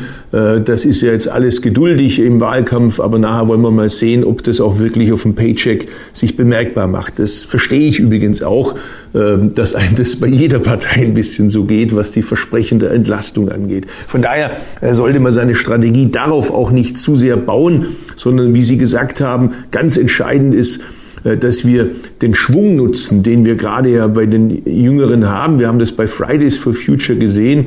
Wissen Sie, was mich am meisten begeistert hat bei denen? Man kann sich über die Details ja streiten. Ist das alles so in der Geschwindigkeit, in der Tragweite machbar? Das müssen die aber auch gar nicht im Detail alles äh, präzise durchrechnen. Aber was mir an denen so super gut gefallen hat, ist, die wenden sich ja gar nicht ab von der Politik, sondern die fordern uns auf, unseren Job zu machen. Das ist ja im Gegensatz zu anderen Bewegungen, die äh, quasi gegen äh, die Hauptstadt, gegen die Politik sind und mit sehr viel Politikverdrossenheit, auch mit Populismus unterwegs sind, ist es ja eine, die sagt, macht euren Job. Ihr habt Paris unterschrieben, setzt es auch bitte um in, in reale Politik. Das tut uns, glaube ich, gut und diesen Schwung äh, müssen wir nutzen, weil als äh, zweifacher Vater sage ich, natürlich erzieht man irgendwie seine Kinder, aber im Laufe der Zeit merkt man ja auch, dass es auch umgekehrt geht, dass die Kinder ja auch was nach Hause mitbringen und äh, selber dann auch kritische Fragen stellen. Mir ging das immer so, dass meine Kinder, als ich Bundesvorsitzender war, äh, mich gefragt haben, so jetzt warst du den ganzen Tag da arbeiten, was hast du eigentlich konkret jetzt heute gemacht für Klimaschutz, für mehr Gerechtigkeit, für äh, weniger Diktatur in der Welt und so weiter. Und äh, ich musste sagen, das war nicht mal einfach die Antwort. Aber das sind genau die Fragen, die uns gut tun. Bild hat in dieser Woche eine große Koalition der Vernünftigen, Zitat Ende, gebildet, darunter zwei Grüne, Autoversteher Winfried Kretschmann und Macher Boris Palmer. Den wollen die Grünen aus der Partei ausschließen. Holt Palmer aber nicht gerade auch diejenigen zu den Grünen, die sie im September ums Kanzleramt zumindest auch brauchen? Also äh, ich kenne den äh, Boris schon sehr, sehr lange. Ich kannte auch seinen Vater und ich weiß seine Politik in Tübingen aus nächster Anschauung, weil ich da öfters auch bin. Und ich kann nur sagen, der macht da vor Ort einen tollen Job, übrigens einen sehr grünen Job, was CO2-Einsparung angeht, was die Verkehrswende angeht, in der Wohnungspolitik. Da schlackert man manchmal mit den Ohren. Äh, der hält das, was andere versprechen. Das gilt ja überhaupt für Baden-Württemberg häufig. Aber, und das ist so ärgerlich, weil es so unnötig ist, wenn er sich im Griff hätte, was seine manchmal wirklich völlig inakzeptablen, unmöglichen, auch jetzt in der Sprache unangemessenen Äußerungen auf Facebook angeht, äh, dann wäre der Mann nicht nur erfolgreicher Oberbürgermeister von Tübingen, sondern würden ihm noch ganz andere Wege aufstehen. Insofern hören Sie heraus, äh, dass ich das mit einem großen Bedauern sage, weil da einfach auch ein großes Talent verschwendet wird. Aber ich meine, sorry, wir reden über erwachsene Menschen. Ich bin gelernter Sozialpädagoge und Erzieher, da komme auch ich an meine Grenzen. Herr, Herr Özdemir, er hat sich bei uns in der Sendung, wir hatten Boris Palmer auch, de facto entschuldigt. Er hat gesagt, ja, mein Finger war da zu schnell. Ich hätte diese Äußerungen gerade über Dennis Aogo äh, lieber nicht ja. getan. Und trotzdem, also ja, das hat er nur davor bei der Bahn gemacht. Das hat er davor ja, ja, gemacht weiß, bei den Alten, weiß, die sterben sollen irgendwie bei äh, Corona. Das hat er. Das, also es ist quasi im Abstand von, wenn es gut geht, in einem halben Jahr kommt sowas. Und das ist halt, verstehen Sie, als wenn, wenn, wenn er jetzt Minister wäre oder sowas und er müsste sich jedes halbe Jahr entschuldigen, dass er eine ganze Bevölkerungsgruppe beleidigt hat oder irgendjemand. Also sorry, jemand, der so intelligent ist, muss das im Griff haben. Aber Sie attestieren ihm ja in dem regionalen Bereich einen richtig guten, herausragenden Job und dort sind Frau Absolut. also keine Gnade für den politisch nicht ganz korrekten. Also das entscheide ich doch nicht. Das wird mir jetzt sehen. Dafür gibt es die Gremien. Wolfgang Bosbach kennt es ja von, von äh, Parteigremien, wie das ist. Das ist ja nun nicht so ganz einfach, Leute aus einer Partei rauszubefördern. Äh, da ist unser Parteienrecht ja ziemlich äh, auf der Seite der Mitglieder. Von daher, das wird man jetzt sehen. Ich hätte mir gewünscht, dass es äh, zu dieser Situation nicht kommt. Ich habe alles versucht, meinen Beitrag dazu zu leisten, indem ich ihm gesagt habe, Mensch, mach doch Vier-Augen-Prinzip. Ich mache das übrigens auch, wenn es irgendwie geht. Manchmal hast du ja irgendwie, glaubst du in dem Moment, im Zorn, du musst es jetzt sagen und wenn du dann noch mal eine Nacht drüber schläfst, dann sieht es vielleicht noch mal ganz anders aus und du denkst, naja, vielleicht war der Zorn an der Stelle nicht unbedingt immer ein kluger Ratgeber. Ich, es gibt ein, ein schönes äh, Jesuswort, da wurde Jesus mal gefragt, Herr, wie oft soll ich meinem Bruder vergeben? Siebenmal und die Antwort von Jesus war siebenmal, siebzigmal. Der Boris schafft es, dass die siebenmal, siebzigmal bald aufgebraucht sind. Das finde ich sehr schade. Ich hoffe trotzdem, dass es nochmal einen Weg gibt, äh, wie wir die Kuh vom Eis kriegen. Aber er muss schon auch selber mithelfen und da mangelt es gerade ein bisschen an der Bereitschaft leider. Wie so oft und auch in der Politik zum Schluss was Angenehmes, aber auch was Unangenehmes. Schlussfrage okay. von mir. Äh, aus aktuellem Anlass hast du in den letzten Tagen mal geguckt, ob dein Lebenslauf so völlig unfallfrei ist? du wirst lachen, die ehrliche Antwort ist ja. Natürlich gucke ich da drauf. Ich bin ja 94 das erste Mal in den Bundestag gewählt worden. Und äh, weißt du, damals habe ich irgendwelche Schirmherrschaften übernommen. Damals wurde ich überschwemmt mit Sachen, weil ich war der erste Abgeordnete mit Migrationshintergrund aus einer Arbeiterfamilie, äh, sogenanntes Gastarbeiterkind. Und ich habe keinen blassen Schimmer, wer da alles damals sich gemeldet hat, ob es die noch gibt. Und das prüfe ich gerade auch nach. Du wirst lachen, ich bin da ehrlich. Da schaue ich gerade. Gibt's die überhaupt noch? Was machen die heute? Weil das Problem ist ja auch, das war vielleicht in den 90ern mega cool, aber was machen die heute? Vielleicht sind die ja heute irgendwo ganz irre unterwegs. Also ich will mal eins sagen, das sage ich jetzt auch selbstkritisch in die eigenen Reihen. Äh, wir sollten alle auch nicht päpstlicher sein als der Papst und nicht vergessen, wir haben es auf allen Seiten mit Menschen zu tun. Menschen sind nicht unfehlbar. Und es gibt zwei Kategorien von Fehlern. Es gibt die Fehler, die doof sind, die schlecht zu erklären sind, aber die menschliche Fehler sind, die man nicht mit Absicht macht. Und es gibt andere Fehler, das ist, dass du dich in den Dienst eines fremden Staates stellst, von ihm bezahlen lässt, unserem Land Schaden zufügst, dich bereicherst an der Not der Menschen. Das eine sollte man vom anderen unterscheiden. Trotzdem ist blöd und, und muss man daraus lernen. Große Fehler wurden ja anscheinend auch beim DFB gemacht. Riesenchaos. Jetzt ist die EM und vermutlich hat die DFB-Führung wegen der Bundestagswahl gesagt, wir äh, machen kommissarische Präsidenten erst im Januar. Ich habe so ein bisschen den Verdacht, die DFB-Leutchen, die wussten, dass Sie und äh, Wolfgang Bosbach euch gut versteht. Und ihr wurdet ja beide schon als DFB-Präsident gehandelt und die warten die Bundestagswahl ich ab. Ich fände klasse. Also. Ja, und sagt, ihr beide macht ein Tandem da draus und dann ist der, dann haben wir alle möglichen Quoten und sonstiges erfüllt. Erstens würden Sie so ein Amt äh, zum Beispiel auch gemeinsam mit Wolfgang Bosbach bestreiten und dann ganz konkret, das erste EM-Spiel der Deutschen steht an gegen Frankreich. Ihr Tipp.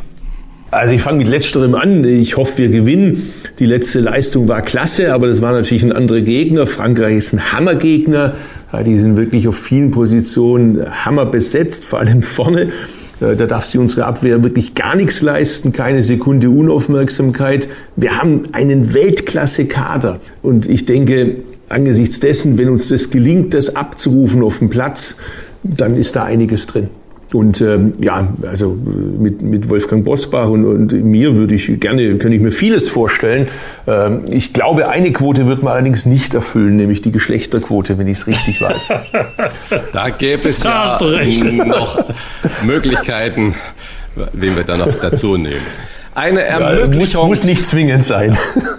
Eine Ermöglichungs- und keine Verbotspartei sind die Grünen für Cem Özdemir. Wie er die Klimafrage mit der sozialen Fragen versöhnen will und was er sich von der Fußball-EM da erhofft und vom DFB, das hat er uns heute erklärt. Vielen Dank für das Gespräch, Cem Özdemir. Sehr gerne. Frohes Schaffen, Gute alles Gute. Gesund, mein Freund. Ja, ebenfalls. Viel Spaß noch. Tschüss, alles Danke. Gute. Tschüss. Ciao. Fragen wir doch, fragen wir doch. Wolfgang Bosbach und Christian Rach sind die Wochentester. Tester, Tester. Er ist eine lebende Fußballmanager-Legende. Knapp 30 Jahre für den Fußball-Bundesligisten Bayer Leverkusen. Er hat ganz, ganz viel Fußballverstand, aber auch ein ganz, ganz großes Herz. Er ist ein guter Freund. Man muss über ihn nicht viele Worte verlieren, denn diese Zeit brauchen wir für seine wertvollen EM-Tipps und Klare Worte zur Lage im DFB. Herzlich willkommen bei uns Wochentester, lieber Rainer Kallmund. Ja, ich freue mich natürlich dazu, zwei gute, sehr gute Freunde und Kumpels äh, dieses Interview mit mich machen. Ich weiß, dass ihr auch Ahnung vom Fußball hat, 25 Mal chemische seid. Also ich freue mich auf eure Fragen. 7 zu 1 im Testspiel gegen Lettland. Wie viel von der amtlichen EM11, also von der 11, die gegen Frankreich an den Start gehen wird, haben wir bei diesem Spiel schon gesehen? Ich schätze mal acht, neun Spiele. Ich glaube, das sind ja alle Spiele, die zum Kreis der ersten 15 oder 16 gehören. Aber wie Jogi sich jetzt gerade gegen Frankreich, das ist ja dann mal ein anderes Kaliber mit völlig anderen ähm, äh, Spielern, mit einer ganz anderen Klasse. Da kann natürlich sein, ich mache so ein Beispiel, ich war jetzt begeistert, dass sie mit einer Dreierkette oder Dreierblock drin gespielt haben und dann mit äh, Kimmich über die rechte Seite, das habe ich schon mal vor ein paar Monaten vorgeschlagen, weil er sicherlich da auch die Impulse nach vorne bringen kann, weil es für mich dann auch absolute Weltklasse auf der rechten Außenverteidigerposition wäre. Und wir sind ja im Zentrum jetzt mit Hummels, dann eben Rüdiger, der viel Selbstvertrauen hat, Ginter, vielleicht auch Süle, dann eben stehen wir gefestigter, aber gegen die Franzosen würde ich als Yogi doch nochmal überlegen, tue ich nicht doch der Kimmich ins defensiven Mittelfeld, also egal ob neben Groß oder neben Gündogan, das sind absolut auch Weltklasse-Spieler, aber sie sind auch im defensiven Zweikampf keine absoluten Spezialisten und wenn die richtig nach vorne gehen, ist das vielleicht auch eine Überlegung, aber das wird der Juge jetzt in den letzten Tagen noch feststellen. Glaubst du, dass wir eine realistische Chance auf den Titel haben? Ja, ich sag mal so, man muss das ja immer sehen, äh, der, wenn ich das sage, der sachliche, klare Favorit ist eindeutig Frankreich. Da führt kein Weg dran vorbei. Ich bin natürlich immer noch ein bisschen, wie sagt man, so jetzt Traumtänzer oder auch ein bisschen Deutsch, Fabi, wir dürfen ja nicht vergessen, dass wir die erfolgreichste Nationalmannschaft unter Jogi Löw in den letzten zwei Jahrzehnten waren. Und äh, das ist natürlich klar, geht geht's hier in Frankreich, da geht's direkt zur Sache. Und danach kommt noch Portugal, das ist immerhin der amtierende Weltmeister, der amtierende Europameister. Wenn du dich in dieser Gruppe durchsetzt, das kannst du auch als bester Dritter schaffen, dann kriegst du natürlich Selbstvertrauen dicke Muskeln, dann äh, ist auch einiges möglich. Aber wir sollten den Auftrag abwarten. Lieber Kali, du hast gerade schon die zwei Mannschaften genannt, Frankreich und Portugal. Und äh, aus den Erfahrungen, wenn ich als Laie äh, na, an die letzten Turniere so zurückdenke, dann ist natürlich so ein Auftaktspiel für den Spirit, den hinterher unsere Mannschaft im Turnier hat, immer absolut wichtig gewesen. Und äh, wenn ich jetzt denke, dein großer EM-Favorit Frankreich ist der Auftaktgegner. Erste Frage, wie geht das aus? Und natürlich dann zweite Frage, in unserer Gruppe wird es natürlich nicht einfach. Portugal mit Cristiano Ronaldo, den man vermutlich überhaupt nicht abschreiben sollte. Haben wir da überhaupt eine Chance aus dieser Vorrunde äh, heraus weiterzukommen. Ja, ich gehe so, ja, Christian, über die äh, Vorrunde hinaus. Vom Talent, der Erfahrung und vom fußballerischen Vermögen her hat eine deutsche Mannschaft auch immer eine Chance auf den Titel. Wenn man das vor fünf Jahren war, ja 2016, 2016 waren wir gegen Frankreich im Halbfinale in Frankreich und haben dann eigentlich äh, verloren, obwohl wir mehr Feldanteile noch die besseren Torchancen haben. Da ist auf diesem Level natürlich sehr, sehr, sehr viel möglich. Auf der anderen Seite muss man natürlich sagen, wenn die Franzosen auf, auftreten. Ne? Das, darüber muss man sich sicherlich im Klaren sein. Ich fange mal an nur mit dem Sturm. Ich mach's ganz kurz und knapp. Kingsley Coman, kennst der FC Bayern, hat im letzten Jahr zufällig das 1 zu 0 Siegtor im Champions League Finale geschossen. Der Kütte Ben Yedder, der hat die meisten Tore für Monaco geschossen oder die zweitmeisten in Frankreich. Dann hast du Thuram, Mönchengladbach, kennen wir auch alle, wird sehr, sehr äh, stark von ausländischen Spitzenclubs umworben. Dann gehst du weiter, Barcelona, Dembele, kennen wir noch aus Dortmund. Und dann küttert Ekelpaket Anthony Griezmann. Der hat uns schon so oft in die Suppe gespuckt als Mittelsturm. Entweder mit Frankreich oder früher auch mit Atletico Madrid. Giroud, der große Bulle von Chelsea. Dann die Tormaschine Karim Benzema von Real Madrid und dann drüber noch das Sahnehäubchen, für mich der beste Stürmer zurzeit, Mappé von, San äh, von Paris. Aber du machst mir jetzt richtig Angst mit dieser Aufzählung. Ja, nein, ich muss es, du fragst mich doch, ich will dich ja. doch nicht bang machen, aber das Schöne, ne, es können nur zwei oder drei Mal von denen mitspielen. Also die müssen ja auch die Defensive besetzen. Ja, wir haben ja jetzt beim Champions League Finale gesagt, ja, sie haben eine solide Abwehr, sie haben ein sehr ordentliches Mittelfeld und beim letzten Champions League Finale, ich würde es mal so sagen, wurde die französische Kante Golo Kante zum besten Spieler des Champions League Finale ausgezeichnet. Also da kommt schon einiges auf uns zu. Und wenn du jetzt mir eben sagst, was ist das dann ähnlich mit ähm, den Portugiesen? Ja, die sind ja vor fünf Jahren überraschend Europameister geworden im Endspiel gegen die Franzosen. Aber den traue ich jetzt auch viel zu. Du darfst nicht vergessen, 16 war das, wie gesagt, die Überraschung, aber die Spiele der Portugiesen, die sind jetzt fast alle in guten europäischen Top-Ligen beschäftigt. Ich komme auf Deutschland. Silver kennt ihr ja beide aus Frankfurt. Ne? Oder Guerra von Dortmund zeigen Woche für Woche hohes Niveau. Der Silver wurde zweitbester Torschütze in der Bundesliga hinter Lewandowski, aber noch vor Haaland. Das ist Mickey Maus. Und der BVB-Star Guerra, linke Seite, mal im Mittelfeld, mal was Offensive, hätte in unserem Nationalteam mit der Problematik über links mit Sicherheit einen Stammplatz. Und dann vielleicht noch als letzter nennen wir noch Cristiano Ronaldo. Ich höre immer, oh, der ist ja alt, der wird dort nicht mehr bringen. Also wer den zum alten Eisen zählt, der ist selbst schuld. Obwohl er jetzt erleben musste, dass Juventus nicht so überragend gespielt hat, wurde unser kleiner portugiesischer Weltstar mit Mitte 30, immerhin mit 29 Toren noch Torschützenkönig. Also keine Überheblichkeit, schöne äh, Ball flach halten. Also Kali 1 ist klar, eine leichte Gruppe haben wir diesmal nicht. Der auf der Papier Die schwerste, die schwerste. Wäre die schwerste. Ich, ne? Also nach der, schwerer drauf die schwerste. Nach der Papierform dürfte Ungarn der leichteste Gegner sein. Was glaubst du, wo wir am Ende stehen? Platz 1, Platz 2 oder als bestplatzierter Dritter kommen wir weiter?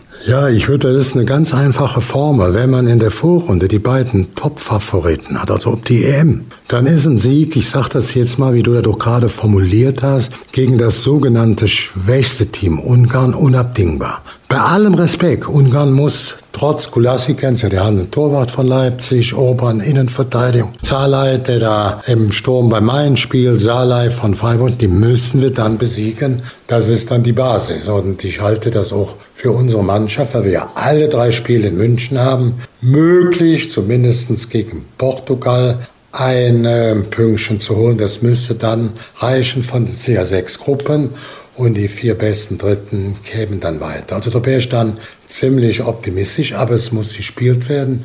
Die Punkte müssen geholt werden und es wird, wie gesagt, ein heißes Stänzchen. Wenn wir es schaffen, ob Platz zwei, drei oder eins spielt keine Rolle, dann unsere jungen, dicke Muskeln, Selbst Selbstvertrauen, dann bricht in Deutschland durch Begeisterung aus und dann ist vieles, vieles möglich. Was man natürlich braucht, wenn man gegen die Franzosen gewinnen will musst du einen super Sahnetag haben. Da muss alles passen. Und es wäre nicht schlecht, wenn die Franzosen an dem gleichen Spieltag nicht ihre Bestform hätten. Nun hast du ja schon treffend ähm, die ganzen äh, Mannschaften Frankreich, Portugal äh, analysiert und auch dein Statement zu Ungarn gegeben. Lass uns mal zur deutschen Mannschaft kommen. Welche positiven Auswirkungen siehst du denn durch die Rückkehr der Routiniers wie Thomas Müller und Mats Hummels? Bringen die die deutsche Nationalmannschaft nach vorne? Stabilisieren sie dieses fragile Abwehrmoment? Äh, Hummels zum Beispiel oder Müller mit seinen unberechenbaren Laufwegen vorne im äh, Sturm. Macht uns das stärker? Ja, das macht uns auf alle Fälle stärker. Ich bin auch froh. Das zählt für Müller wie auch für Hummels strahlen ja eine positive Energie aus. Das sieht man ja, ob die im Training und die Bilder im Fernsehen und können mit ihrer Erfahrung, ja natürlich eine Riesenerfahrung, auch die jüngeren Spieler mitziehen, die auch ein bisschen beruhigend auf sie einwirken. Ich verteile jetzt mal, ich mache jetzt nur mal Hummels. Sportlich ist Mats Hummels in Sachen Schnelligkeit, das muss man auch zwar sagen, nicht mehr ganz vorne dabei, aber mit seiner großen Erfahrung kann er vieles kompensieren. Egal ob eine Vierer-Abwehrkette oder eine Dreier-Abwehrkette, gutes Stellungsspiel, gute Spielorganisation. Und äh, das, das muss man äh, einfach so sagen. Also dann ist auch wichtig, die Situation um unser Sorgenkind, das war ja die Inne, hat sich auch durch die Rückholaktion von Hummels verbessert.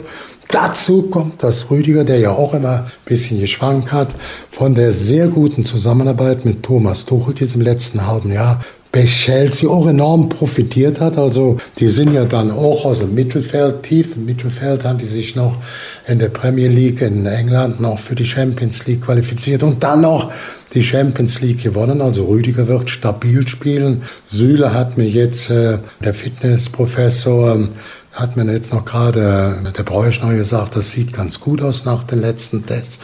Ginter ist auch zuverlässig da mittendrin als Organisator mit, ähm, den, mit der großen Erfahrung von Mats Hummels sehe ich gut. Und was Thomas Müller angeht, Christian, er ist einer von den sehr vielen guten Offensivspielern. Und er hat auch die größte Turniererfahrung. Er kann Löws oder sollte Löws verlängerter Arm auf dem Spielfeld sein, aber auch so ein bisschen Motivator, Einpeitscher. Thomas ist genau wie Mats. Kein Stinkstiefel, das muss man klar sagen, sondern ein absolut positiver Typ. Beiden tun dem Team ohne Wenn und Aber sehr gut. Wie wichtig ist es für den Sport, für die Mannschaften, aber auch für den Stellenwert der EM, dass jetzt zumindest wieder eine begrenzte Zahl von Zuschauern dabei sein wird? Ja, Wolfgang, es tut natürlich gut, dass wieder Menschen in den Stadien sind, also die, sag ich mal, positiven Krach machen. Also Jubel, Emotionen zeigen. Wir haben ja in München 14, 15.000, wir haben ja jetzt schon Stadien mit 1000, da waren die Spieler schon happy. Da ist direkt eine andere Stimmung, da ist direkt eine andere Atmosphäre. Das hat natürlich gefehlt, auch wenn der Fußball in dieser Zeit auch äh, ein gutes Notprogramm mit Seifert da, diese Hygienekonzepte, hohe, hohe Einschaltquoten, äh, also die höchsten, die wir überhaupt hatten, weil die jetzt ja anders nicht schaubar waren, die Spiele. Gut, ich sag mal, die ganz großen Public Viewings, die ihr ja auch kennt, mit 20, 30, 40.000 Menschen, werden nicht genehmigt werden. Das halte ich auch für richtig, aber ich persönlich vermisse da nicht viel. Mir gefallen die kleinen Public Views, also die Abende mit Freunden Kumpels vor der Flimmerkiste ohnehin viel besser. Also wir haben Zuschauer, wir haben Atmosphäre, wir haben Fernsehen, wir machen die Public Viewings etwas kleiner, ob das mal 150 Mann sind.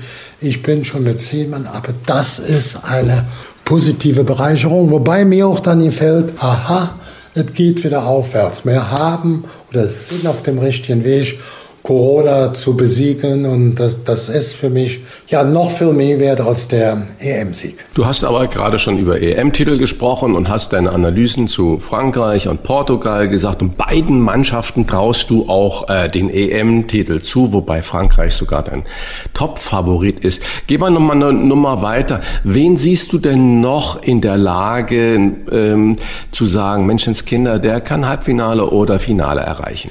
Ja, man muss immer sagen, Belgien hat sich gut entwickelt, dann kommen die Engländer, dann kommen die Italiener, dann kommen die Spanier, da sind wir schon bei sieben, acht Clubs. Das ist die feinste Sahne, muss man sagen. Da ist jeder in der Lage, für Überraschungen zu sorgen. Auch selbst in unseren Nachbarländern mit vielen Bundesligaspielern, ob es die Schweiz ist oder ob es Österreich ist. kann man nicht so einfach drüber schmunzeln. Die werden zwar sicherlich nicht Europameister werden, die können mitmischen. Ich will aber vielleicht noch mal zu Deutschland noch mal einen Satz sagen. Also ich glaube, dass alle bemüht sind, äh, Jogi Löw einen erfolgreichen Abschied äh, zu schenken. Der hat viel vor der Fresse gekriegt, aber genauso viel erreicht. Er ist einer der dienstältesten Trainer. War bei allen großen Turnieren, das hat noch kein Nationaltrainer geschafft ob Weltmeisterschaften, Europameisterschaften im Halbfinale, hätten nur einmal voll daneben gelegen, das war in Moskau 2018. Und ich glaube, da wollen die Spieler dem auch was Gutes machen. Ich will vielleicht uns für euch zwei auch die deutsche Mannschaft nochmal darstellen. Wir haben vier ganz große Leistungsträger. Manuel Neuer, Welttorhüter, äh, Hummels, Toni Kroos, Thomas Müller. Die vier sind großartige Lieder, menschlich, fußballerisch. Ja, die haben alle Weltmeistertitel und zwar waren alle schon Champions League Sieger. Auch mehrmals. Der Große ja schon viermal. Dazu ist auch Gündogan und Ginter sind perfekte Charaktertypen im Kader. Gündogan führt ja auch das Spiel des souveränen englischen Meisters. Ne? Und Ginter ist der wichtigste Leader bei Borussia Mönchengladbach. Und jetzt denkt man an unsere jüngere und mittlere Altersklasse. Habe ich mir mal rausgepickt für euch. Kimmich, Weltklasse, aber dann Süle, Rüdiger, Goretzka, Sahne, Knapri, Werner und Harvard. Wissen wir, das sind acht Spieler. Diese jüngeren, mittleren Spieler haben schon alle die Champions League gewonnen. Also wir müssen uns nicht verstecken.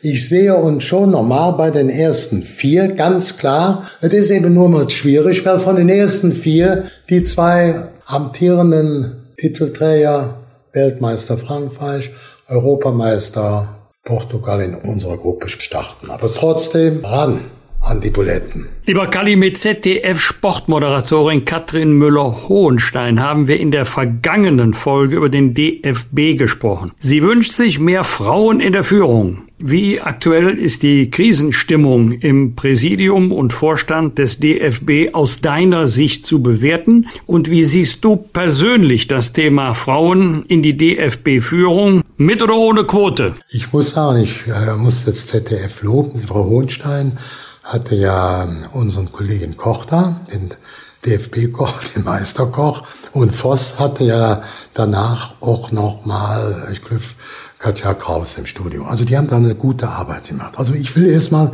das kann man nicht verheimlichen, in der Führungsetage in Frankfurt brennt die Luft. Da gibt's aber einen gravierenden Unterschied bei den Vertretern der DFL, also im Präsidium oder im Vorstand, also bei den Profis, ist alles okay. Da wird gut und effektiv gearbeitet. In der zweiten Abteilung, also dem DFB-Vorstandsbereich, muss man sagen, da findet momentan ein Jahrmarkt der Eitelkeiten statt. Doch finden oder stehen immer Neid, Missgunst, Eifersüchteleien, Grabenkämpfe auf dem Programm. Diese Mentalität muss so schnell wie möglich begraben werden. Dazu gehören für mich natürlich auch ganz klar personelle Änderungen. Dieter Bekloppspiel, der musste die Briefmarke auf den Arsch kleben und sagen auf Wiedersehen. Ich will jetzt nicht weiter in die Tiefe gehen, weil sonst sägst du, du willst mir das Frauenthema nicht nehmen. Also das zweite Thema, mehr Frauen in die DFB-Spitze, sehe ich eigentlich gelassen und positiv.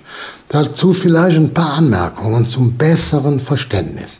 Der DFB ist mit über sieben Millionen der größte Sportverband der Welt, unter anderem mit ungefähr 200 Millionen ehrenamtlichen Mitarbeitern.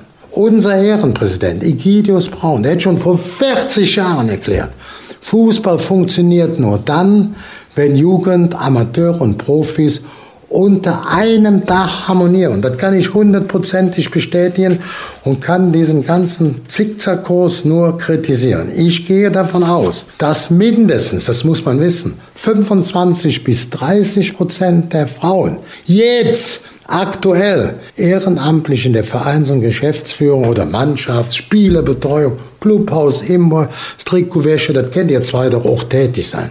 Ohne Frauen wären diese Aufgaben von dem gesamten Fußball gar nicht zu bewältigen. Da muss ich Ihnen sagen, Dankeschön und wirklich herzlichen Dank an die vielen Frauen. Jetzt, Wolfgang, zu deiner Frauenquote habe ich eine klare Meinung. Ich bin grundsätzlich gegen Quoten, ganz klar.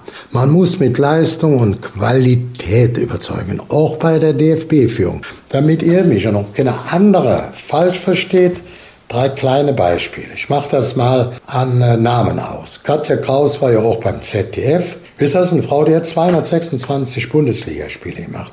Die war Nationalspielerin, die hat Germanistik studiert, Politik studiert. Die war fünf Jahre Pressesprecherin bei Eintracht Frankfurt. Und die war acht Jahre im Vorstand beim HSV, schwerpunktmäßig Marketing, Kommunikation. Dann nochmal die fünf Jahre im Aufsichtsrat bei Adidas, dem größten DAX-Unternehmen, was Sport so eine Affinität hat. Und die ist jetzt Gesellschafterin äh, geschäftsführende Gesellschafterin von Jung von Matt bei Matz Sports. Mir fällt die zweite in Wolfgang, kennst du auch, Martina Voss. 125 Länderspiele. Sie wurde zigmal deutsche Meisterin, Vizewelterin, viermal Europameisterin. Als Trainerin ist sie mit Duisburg UEFA Cup Sieger gewonnen. Hätte auch Erfolge. Ist äh, Nationaltrainerin, war sie in der Schweiz, seit 2018 in Deutschland. Die ist in der Hall of Fame. Die hat das silberne Lorbeerblatt. Die ist auch im Aufsichtsrat von Fortuna Düsseldorf. Wenn ich beide würde ich genau wie unsere Top-Schiedsrichterin Bibi Steinhaus, wir wissen, die hat das Finale Olympia und Goldmedaille gepfiffen. Die hat das Finale um die Frauenweltmeisterschaft Die war bei den Top 25 besten Schiedsrichter, also bei den Männern als Frau, was die Bundesliga angeht. Wolfgang oder Christian, da würden wir die doch direkt durchwinken. Abmarsch in die DFB-Führung. Wer daran zweifelt aus dem DFB, der muss doch eine Bombe geköpft haben. Ich habe die drei Beispiele genommen, um damit auch zu entkräften, ach, der Kali will keine Quote. Ja, ich bin gegen Quote ich bin für Leistung, deswegen nenne ich direkt mal die drei Frauen da. Er hat mir jetzt super Fragen gestellt. Ich habe für euch zwei auch zwei Leckerchen, und zwar für Frauen. Wolfgang, mit dir fange ich an.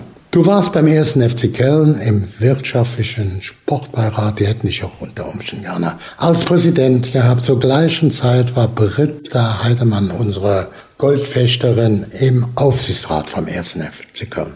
Ihr nehmt doch beide, du mit der Britta, ein großartiges Engagement für sozial benachteiligte Kinder und Menschen wahr. Zieh ich meinen Hut und meinen Restbau ein. Nicht quatschen, sondern machen. Aber ich habe jetzt mal eine Frage. Der FC hatte Knatsch mit einem bekannten Sponsor, der sich beschwerte, dass FC-Mitglieder aus der Führungsetage seine Geschäfte und Produktion in China kritisiert. Er hatte natürlich sein Sponsoring beim FC mittlerweile eingestellt. Dann das juristische Theater mit dem Transfer von Modesto nach China. Jetzt habt ihr eine Frau da gehabt, Britta Heidemann, die fließend Chinesisch spricht. In Peking BWL studiert hat und in Peking auch die Goldmedaille gewonnen hat. Warum haben die die ehrlich nicht eingeschaltet? Wurde das verpennt oder bewusst nicht gemacht? Wir müssen ja auch wissen, viele, viele tausend Artikel werden in China hergestellt. Nicht nur die Billigartikel, auch teurer. Übrigens ist China der größte Hersteller, Produktion von meinem iPhone, iPad. Also Apple lässt alles da produzieren und ist der größte Lieferant auf dem internationalen Markt. Die Britta ist im IOC, die führt wirtschaftliche äh, Delegation nach China. Warum habt ihr die nicht eingebaut? Du freust mich noch Frau und ihr Schlafmütze sitzt da im Verein, im FC und habt eine perfekte Frau, kann von euch keiner leisten. Sprachlich nicht, betriebswirtschaftlich nicht, sportlich nicht. Kannst du mir das mal beantworten? Also du weißt, dass wir uns gut kennen und dass wir, wir mögen ja auch menschlich Britta Heidemann sehr. Und du, ich ja, weiß, ja, klar, sag ich. Ja, ich sie, sie ist nicht nur eine China-Kennerin, sie ist auch in China selber sehr bekannt, sehr geachtet geachtet und äh, sie hat so viel Sachverstand, die auch ein Buch über dieses Thema geschrieben. Jedenfalls sollte man in diesen Dingen nicht auf den Rat auf die Erfahrung von Britta Heidemann verzichten. Ganz gleich, ob man jetzt jede Meinung, jede Einstellung teilt, aber es kann immer nur ein Gewinn sein, auch Britta Heidemann ja, zur Rat zu ziehen, äh, wenn es um das Thema China geht. Wunderbar, Wolfgang. Christian, Du kleiner Drecksack, ich freue mich auf nächste Woche. so ist er, unser Ich wusste dir auch, Sarah Wolfgang, ich habe es dir schon gesagt. Ich komme bei dir auch zu Frauen, Christian. Also wir ja, haben bitte. ja so unsere Streitereien und Meinungsverschiedenheit am Jurytisch. Aber hinter der Bühne läuft alles ordentlich freundschaftlich ab. Ich habe mich auch sehr gefreut, als er vor meiner letzten OP geschrieben hat, wenn ein Problem gibt, Silvia so, ich bin mir melden, ich bin da, um das nur mal zu unterstreichen. Und unsere Partnerin Miriam Bös, hat der haben ja ein fantastisches freundschaftliches Verhältnis, das muss man einfach sagen. Unser Aushängeschild, Christian, der Sendung, der erfolgreichen Sendung Grill den Hensler, ist Steffen Hensler, ohne Wenn und Aber. Aber ich will dir auch mal sagen, unsere drei Chefs, auch von dem Christian und von mir, und können mit drei Frauen als Chefs sehr gut zurechtkommen. Oder wie siehst du das? Ja, dann hast du ja noch die beiden anderen Chefinnen vergessen. Mirja Bös, die uns ja auch regelmäßig immer auf die Mütze gibt, wenn wir da nicht äh, oder zu laut werden. Und natürlich auch Laura Bontora, die auch uns natürlich, ja, ja, wie du sagst, äh, großartig Die Sport aber nur drei anleitet. Ja, ja, genau. Also äh, das heißt, wir sind da, glaube ich, ganz offen. Und bei allen denen, die du genannt hast, steht ja wirklich die Leistung im Vordergrund. Und es ist völlig wurscht, ob sie Männlein oder Weiblein sind, sondern die machen alle einen exorbitant herausragenden Job. Das muss man sagen. Auch was man ja als Zuschauer am Fernsehen nicht mitbekommt, was hinter der Bühne da immer los ist. Da sind ja mehrere hundert Leute oder hundert Leute beschäftigt und das läuft alles wie am Schnürchen. Und äh, das sind natürlich diese Frauen für verantwortlich. Das sind die Chefinnen, äh, die absoluten Chefinnen da am Set. Das ist ganz wunderbar. Und noch einmal kleine Werbung. Ich weiß zum Beispiel, dass es für die Aufzeichnung erstens jetzt Zuschauer zugelassen sind. Wir haben es gerade über die EM gesprochen. Und auch bei uns, bei der neuen Grill der Hensler Show in Magdeburg, gibt es Zuschauermöglichkeiten. Nicht ganz, ganz volles Stadium in Anführungsstrichen, aber es gibt noch ein paar Karten. Also ran einfach also an 500 Plätze sind freigegeben. Rund genau, so, das heißt, und da, und da halte ich auch, vielleicht ist die Stimmung gut, da brennt genau. auf. Und was ich dir sagen muss, Christian, auch der Wolfgang, du hörst es ja, dass der Christian und ich doch nicht so kleine Drecksäcke sind. Wir respektieren Frauen und damit. Kalli, ich freue mich auf ähm, nächste Woche, dich zu sehen, so. mit dir zu sprechen und mich vor allen Dingen auch mit dir zu streiten, weil du wieder keine Ahnung übers Essen hast und ich dir das sagen muss, wie es richtig schmeckt. Von mir keine Ahnung. weißt du, jetzt habe ich dem nicht gesagt, Wolfgang, du ahnungsloser Fußballexperte. Jetzt freue ich mich schon noch vom Fußball. Der Bildschirm, du bist besser, du bist unser Computer, du kennst die Rezepte, du warst Sternekoch, du hast ein Restaurant. Ich würde mir niemals zutrauen, mit dir fachlich mich ernsthaft auseinanderzulegen. Ich traue mir zu, genauso einen Jodi-Geschmack zu haben, weil ich mehr gegessen habe wie du. Du hast ja mehr gekocht, und du musst so arbeiten, je. So, ich freue mich. Das war unser Auftakt zur Fußball-Europameisterschaft mit Kallis EM-Tipps und Kallis Einschätzung zum DFB. Unser Service für Ihr persönliches Tippspiel im Freundes- und Bekanntenkreis. Sie müssen ja nicht gleich verraten, wo Sie das herhaben. Trotzdem sprechen Sie natürlich bitte gerne über die Wochentester.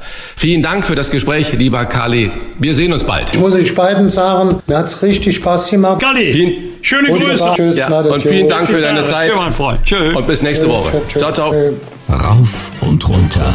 Wolfgang Bosbach und Christian Rach sind die Wochentester. Wochentester. Wir geben Ihnen an dieser Stelle unsere ganz persönliche Bewertung ab über das, was wir in dieser Woche gut oder schlecht fanden. Daumen hoch oder Daumen runter. Klare Urteile sind gefragt. Lieber Wolfgang, gab es für dich in dieser Woche etwas, wo du gesagt hast, da geht mein Daumen richtig nach oben oder radikal nach unten? Daumen hoch ist vielleicht jetzt nicht der richtige Ausdruck. Auch Freude trifft es nicht ganz, aber ich bin sehr zufrieden mit dem Urteil des früheren UN-Kriegsverbrechertribunals, das äh, in der Berufungsverhandlung den bosnisch-serbischen Ex-General Mladic rechtskräftig zur Höchststrafe, also zur lebenslanger Haft verurteilt hat wegen Völkermordes und Verbrechen gegen die Menschlichkeit. Es geht da um den Völkermord in Srebrenica. Am bekanntesten ist sicherlich der Fall der Familie oder der Witwe Subasic, die nicht nur ihren Mann und ihren Sohn, sondern in Srebrenica auch 24 weitere Angehörige verloren hat. Es geht mir im Moment nicht um dieses Verfahren alleine oder um die Verurteilung von Herrn Bladic. Es geht mir eher um das Signal. Ihr Täter, wo immer ihr seid, ihr könnt euch nicht verstecken.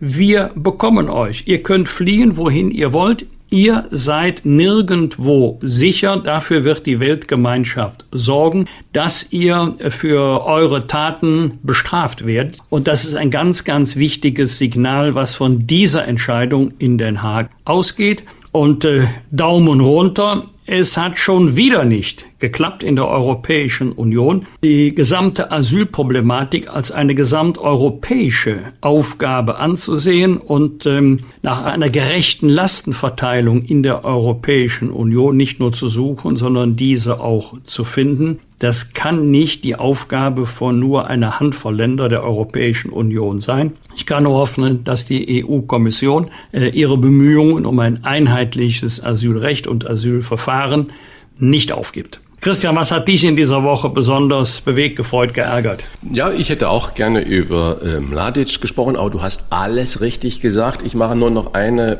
ähm, Anmerkung. Ich hoffe, dass auch äh, viele der westlichen Mächte äh, sich äh, dem Internationalen Gerichtshof stellen und wir nicht nur sagen, das ist eine Institution des Westens gegenüber nicht willfährigen Ländern, äh, weil wir haben es ja schon öfters erlebt, dass die USA zum Beispiel dem Gerichtshof drohen, dass wenn sie irgendwelche Amerikaner dahinstellen, dass sie das Ganze natürlich nicht anerkennen und so weiter. Also da müssen wir aufpassen, dass wir nicht mit zweierlei Maß messen werden. Ich bin froh, dass sich da das Recht durchgesetzt hat und dieser Kriegsverbrecher weiter in Haft bleibt, aber auch toll für das ähm, Justizsystem, dass auch ein äh, solcher Kriegsverbrecher das Recht hat, äh, in Revision zu gehen und zu überprüfen lassen. Daumen hoch für mich. Unglaublich reibe ich mir die Augen, wenn ich lese, dass ab Montag schon der digitale Impfpass an den Start geht, dass man ihn über die Corona-Warn-App oder über eine zweite App oder dritte App herunterladen kann oder dass es automatisch kommt, wenn man an den offiziellen Impfzentren teilgenommen hat. Äh, so schnell oder an den Apotheken kann man ihn auch bekommen. So schnell plötzlich eine Einigung äh, nach all diesem Hickhack, was wir ja auch schon in dieser ganzen Corona-Pandemie erlebt haben. Da sage ich mal, wenn die Verantwortlichen das wirklich so hinbekommen, ganz klarer Daumen hoch. Daumen runter, alle Jahre wieder und immer in extremen Zeiten. Die kleine Gewerkschaft GDL kündigt wieder Streik an. Äh, die Zahlen der Corona-Pandemie geht nach unten. Die gesamte Bevölkerung lechzt nach dieser Freiheit vielleicht auch ein paar Tage zu verreisen. Wenn man es dann auch mit Umwelt und allem ein bisschen ernst nimmt, dann ist die Bahn eine Alternative. Was macht die Bahn, die Gewerkschaft? Sie will im Sommerurlaubszeiten streiken, um ihre Forderungen durchzusetzen. Risikozuschlag 1000 Euro für die Zugführer. Also ich bin sehr, sehr für Streikrecht. Ich bin sehr, sehr für Gewerkschaften, weil nur eine starke Gewerkschaft und starke Arbeitgeber können Fortschritt gewährleisten. Aber alle Jahre wieder die GDL und jetzt in der Zeit, wo die Leute sagen, ich fahre in Urlaub, ich freue mich darauf zu sagen, weißt du was, du kannst auch zu Hause bleiben, weil wir streiken, finde ich ohne Gleichen. Daumen runter. Ich habe eine Statistik gelesen, Verbraucherfrust Top 15 der meisten gekündigten Unternehmen. Und da sind, sage und schreibe, die Telekommunikationsunternehmen in den Top 10, ich glaube, achtmal vertreten. Die Kommunikation, das Netz, die Datenverarbeitung ist heute eigentlich das Mittel der Zeit und da haben die großen Firmen verdienen Milliarden aber scheinbar, so wie es aussieht, auf dem Rücken der äh, Verbraucher, der Nutzer, der Vertragspartner. Das ist Gutsherrenart und da sollten diese Unternehmen doch wirklich verbraucherfreundlicher sich aufstellen, weil wie kann es sein, Vodafone an der Spitze als das Unternehmen, was am meisten gekündigt wird, dass diese eigentlich wunderbaren Unternehmen so schlecht mit ihren Vertragspartnern und ein Partner ist ja jemand, mit dem man ein Geschäft macht und ein Geschäft macht nur dann Sinn, wenn beide Seiten Freude daran haben und nicht nur eine Seite, dass fast 20 Prozent der Verträge bei Vodafone gekündigt werden. Das finde ich also beachtlich und das ist eine Abstimmung mit den Füßen gegen schlechte Unternehmenskultur. Daumen runter, auch nochmal, da rast in Hamburg ein Autofahrer durch eine Spielstraße. Er wurde gemessen mit 100 Kilometer. Polizisten mussten zur Seite springen, sonst hätte er sie umgefahren. Eine Kindergartengruppe hat es noch gepasst. Und schlaue Anwälte haben gesagt, sag nichts, wer gefahren ist. Man konnte es ihm nicht nachweisen und aller wurden freigesprochen, wo ich sage, fucking hell, Entschuldigung, dieser Ausdruck, das kann es doch nicht sein in der heutigen Zeit, dass wir solche Menschen da die mit 100 Kilometer durch eine Spielstraße rasen, nicht dran bekommen. Finde ich äh, ganz, ganz schwierig und ganz, ganz schön. Ja. Also das finde ich äh, sind die großen Dinge, die mich diese Woche bewegt haben und dabei will ich es jetzt auch belassen. Die Politiktesterin. Wolfgang Bosbach und Christian Rach sind die Wochentester. Tester, Tester. Die Einordnung der politischen Woche heute mit der Leiterin des RND Hauptstadtbüros Eva Quadbeck. Frau Quadbeck, bei welchem politischen Thema sagen Sie in dieser Woche Daumen hoch? Am Ende einer Wahlperiode ist es ja immer besonders schwierig überhaupt, äh, dass sich eine Koalition noch auf Gesetze einigt. Deshalb ist es aus meiner Sicht überraschend und gleichermaßen zu begrüßen, dass Union und SPD das Bundespolizeigesetz jetzt im Bundestag noch verabschiedet haben und auch teilweise gegen Widerstand aus den eigenen Reihen bei den Sozialdemokraten, auch gegen Kritik von Grünen, FDP und teilweise von Datenschützern. Ich halte das für richtig. Ich bin davon überzeugt, dass man der Bundespolizei und auch dem Verfassungsschutz die Möglichkeit zu geben, aus guten Gründen Handys und Computer zu überwachen. Aus guten Gründen heißt natürlich nur dann, wenn Leib und Leben in Gefahr ist oder wenn jemand tatsächlich gegen die Demokratie, gegen die Verfassung arbeitet oder auch äh, Verbrechen dringend aufgeklärt werden müssen. In der Kritik äh, hat man ja manchmal so den Eindruck, als äh, dürften die Behörden das jetzt einfach anlasslos tun. Das ist aber eben mitnichten der Fall, sondern es geht wirklich darum, schwere Verbrechen zu bekämpfen, beispielsweise auch Menschenhandel und Schleusungen. Das heißt, es ist also wirklich sinnvoll, dass man den Behörden diese Möglichkeiten gibt. Und man darf eben nicht vergessen, dass ja nun auch die andere Seite, die nicht gesetzestreu ist, sehr clever digital zu kommunizieren weiß. Und äh, wenn die Behörden dann keine Möglichkeiten haben, das entsprechend zu überwachen oder die Leute da zu verfolgen, dann bedeutet das auch ein großes Risiko für die Gesellschaft. Es ist also gut, dass wir jetzt dieses Gesetz haben und dass es tatsächlich vor der Bundestagswahl noch gekommen ist. Nichtsdestotrotz müssen gerade solche Gesetze am Ende irgendwann einmal überprüft werden und man muss schauen, ob sie funktionieren oder ob man ähm, bei den Befugnissen in diese oder jene Richtung nachjustieren muss. Und bei welchem Thema lautet Ihr Urteil, da geht mein Daumen nach unten? Ganz eindeutig runter geht der Daumen bei mir beim Thema digitaler Impfnachweis. Es ist gut, dass er jetzt endlich auf den Weg gebracht worden ist, aber er ist viel zu spät auf den Weg gebracht worden. Wir reden ja seit über einem Jahr darauf, davon, dass wahrscheinlich die Impfung eines Tages mal für uns wieder das große Tor zum Leben und zur Welt sein wird. Und da hätte man wirklich so pfiffig sein können und vorher auf die Idee kommen, dass äh, wenn die Menschen dann reihenweise geimpft werden, man das selbstverständlich digital festhält und nicht den Leuten einen Papierwisch in die Hand gibt. Jetzt müssen 19 Millionen Menschen, die bereits geimpft sind, in eine Apotheke gehen hoffen, dass diese Apotheke technisch entsprechend ausgestattet ist, dass sie aus dem Papierdokument ein digitales machen kann. Das ist wirklich überflüssig. Man hätte das einfach drei Monate vorher, ja, als die Impfkampagne losging, installieren sollen können und müssen. Ich finde, das ist wieder ein Beispiel dafür, dass wir nicht, dass die Politik einfach nicht vorausschauend genug arbeitet.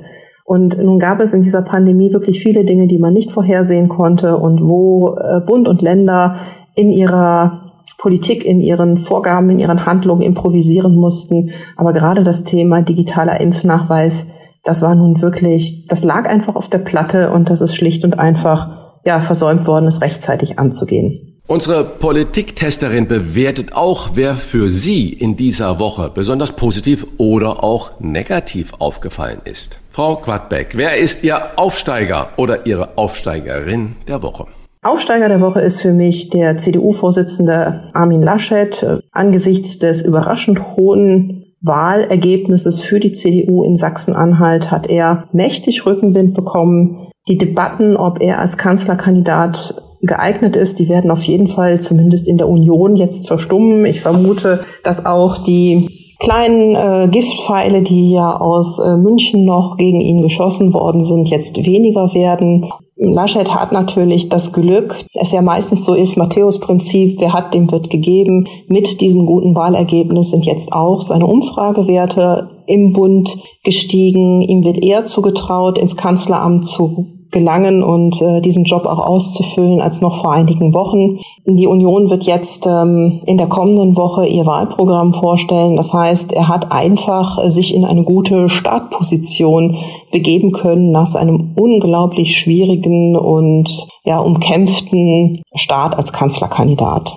Und wer ist in Ihren Augen in dieser Woche abgestiegen? Absteiger der Woche sind für mich die beiden SPD-Vorsitzenden, die infolge eines ohnehin schon sehr zweifelhaften Vorwurfsangriffs durch das Arbeitsministerium gegenüber dem Gesundheitsministerium, was die Verteilung von Schrottmasken an Obdachlose und andere Schwache dieser Gesellschaft angeht. Das haben sie genutzt, um Jens Spahn zum Rücktritt aufzufordern, ohne zu überprüfen, inwieweit diese an einem Wochenende hochgeploppte Geschichte wirklich Hand und Fuß hat. Und es gibt viele Kritikpunkte, die man gegen Spahn vortragen kann, insbesondere was ähm, auch seine Ausgabenpolitik angeht, was die Kosten von Masken angeht, auch was Krankenhaushilfen angeht. Da gibt es viele Beispiele, äh, wo man den Gesundheitsminister kritisieren kann und muss. Aber die Geschichte, dass er Schrottmasken an die Schwächsten der Gesellschaft abgeben wollte, die ist in dieser Zuspitzung nicht haltbar. Und äh, es ist eigentlich üblich in einer Koalition, dass man immer zurückhaltend ist, bevor man den Rücktritt eines Ministers aus dem eigenen Bündnis fordert. Es ist ja sogar so, dass die, selbst die Opposition dieses scharfe Schwert, nämlich die Rücktrittsforderung, nur sehr selten anwendet. Und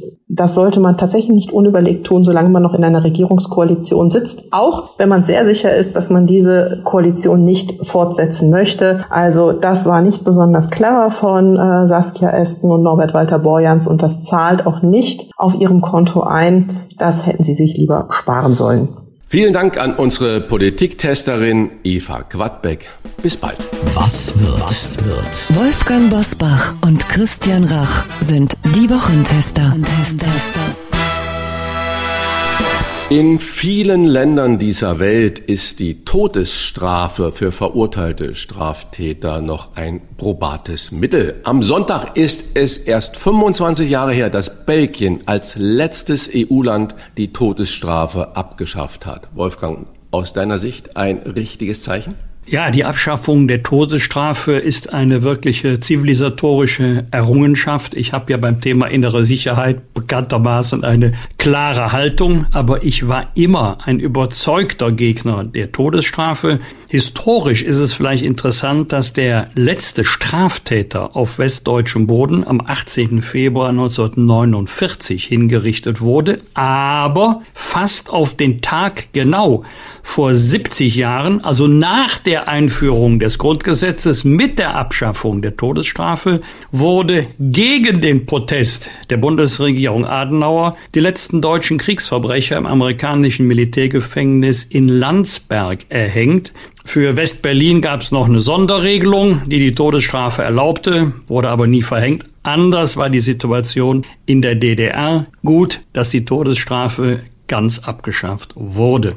Am Sonntag trifft die Queen US-Präsident Joe Biden und First Lady Jill Biden auf Schloss Windsor. Am Dienstag trifft Biden dann beim EU-USA-Gipfel auf Ursula von der Leyen, andere, um über die Aufhebung der Reisebeschränkungen zwischen den USA und der EU zu sprechen, die wegen Corona immer noch gelten. Christian, mit oder ohne Erfolg?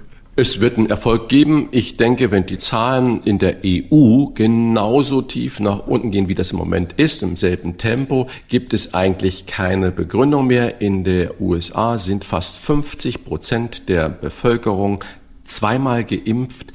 Es gibt in der USA für viele Menschen überhaupt keine Impfung, nicht weil der Staat es nicht bereitstellt, sondern weil die nicht wollen. Das heißt, entweder werden wir immer mit diesem Risiko leben, und so sieht es aus, aber dann sollten wir auch dahingehend kommen, dass wir wieder eine Reisenormalität machen. Man kann ja sagen, okay, Geimpfte, damit kann man anfangen oder Genesene oder mit einem von beiden Seiten akzeptierten negativen Corona-Test. All das ist möglich, aber ich glaube auch im wirtschaftlichen Interesse und auch im Interesse der Zusammenarbeit werden diese wieder aufgehoben werden. Aber ich finde zum Beispiel auch ganz spannend, äh, dass es nicht nur Ursula von der Leyen ist, die da auf ähm, Joe Biden trifft und diese Dinge verhandelt, sondern Biden ist ja wegen des G7-Gipfels in Europa und er trifft auch Angela Merkel. Und für Merkel ist es sowas wie die letzte große internationale Bühne. Und Macron hat sich schon lobend geäußert und Biden sagt Angela.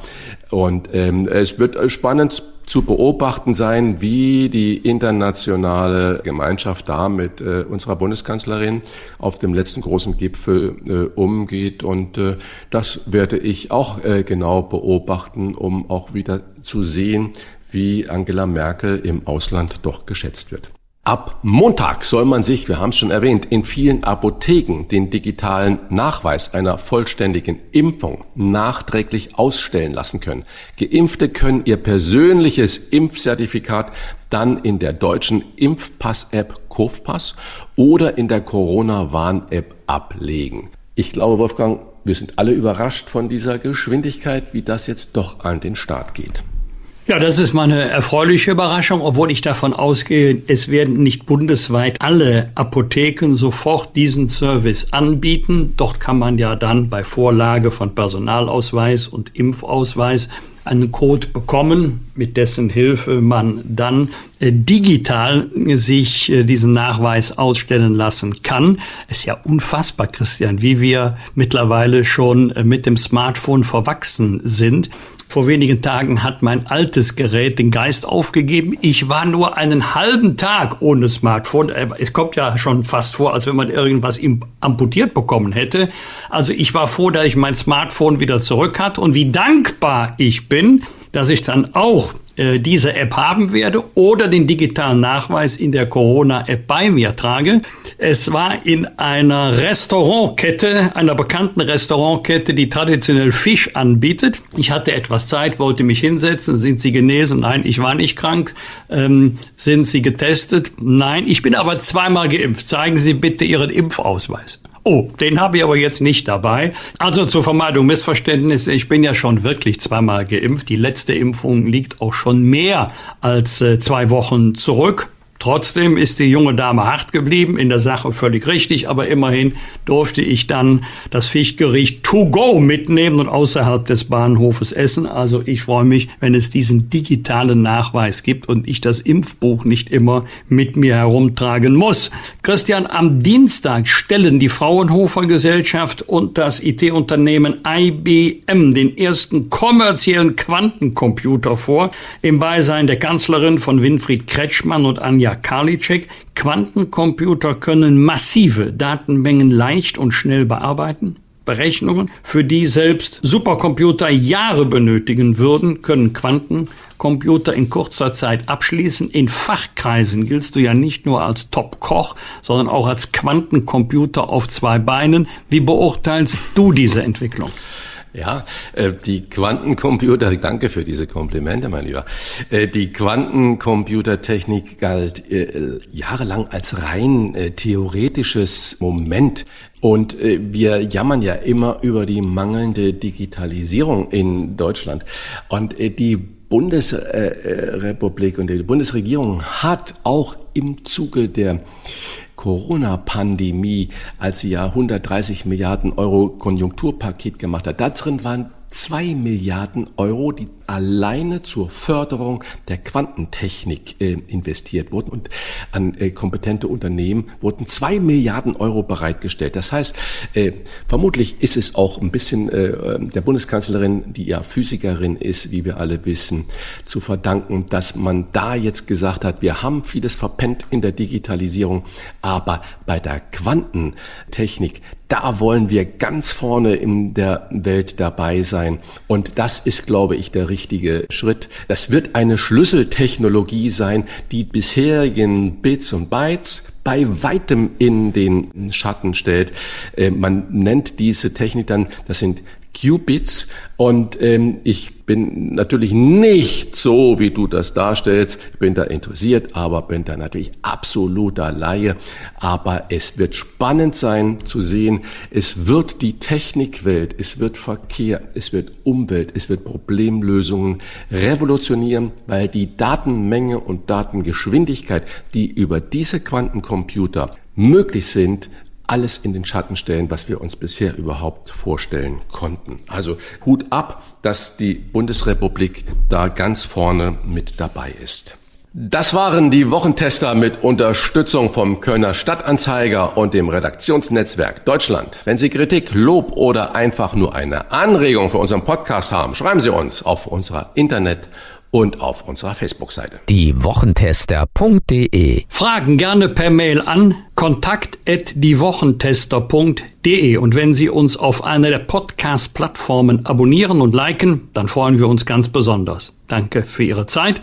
Kommende Woche Freitag Punkt 7 Uhr bitte wieder die Wochentester einschalten. Was war? Was wird? Wolfgang Bosbach und Christian Rach sind die Wochentester. Ein Maßgenau Podcast. Powered bei Redaktionsnetzwerk Deutschland und Kölner Stadtanzeiger.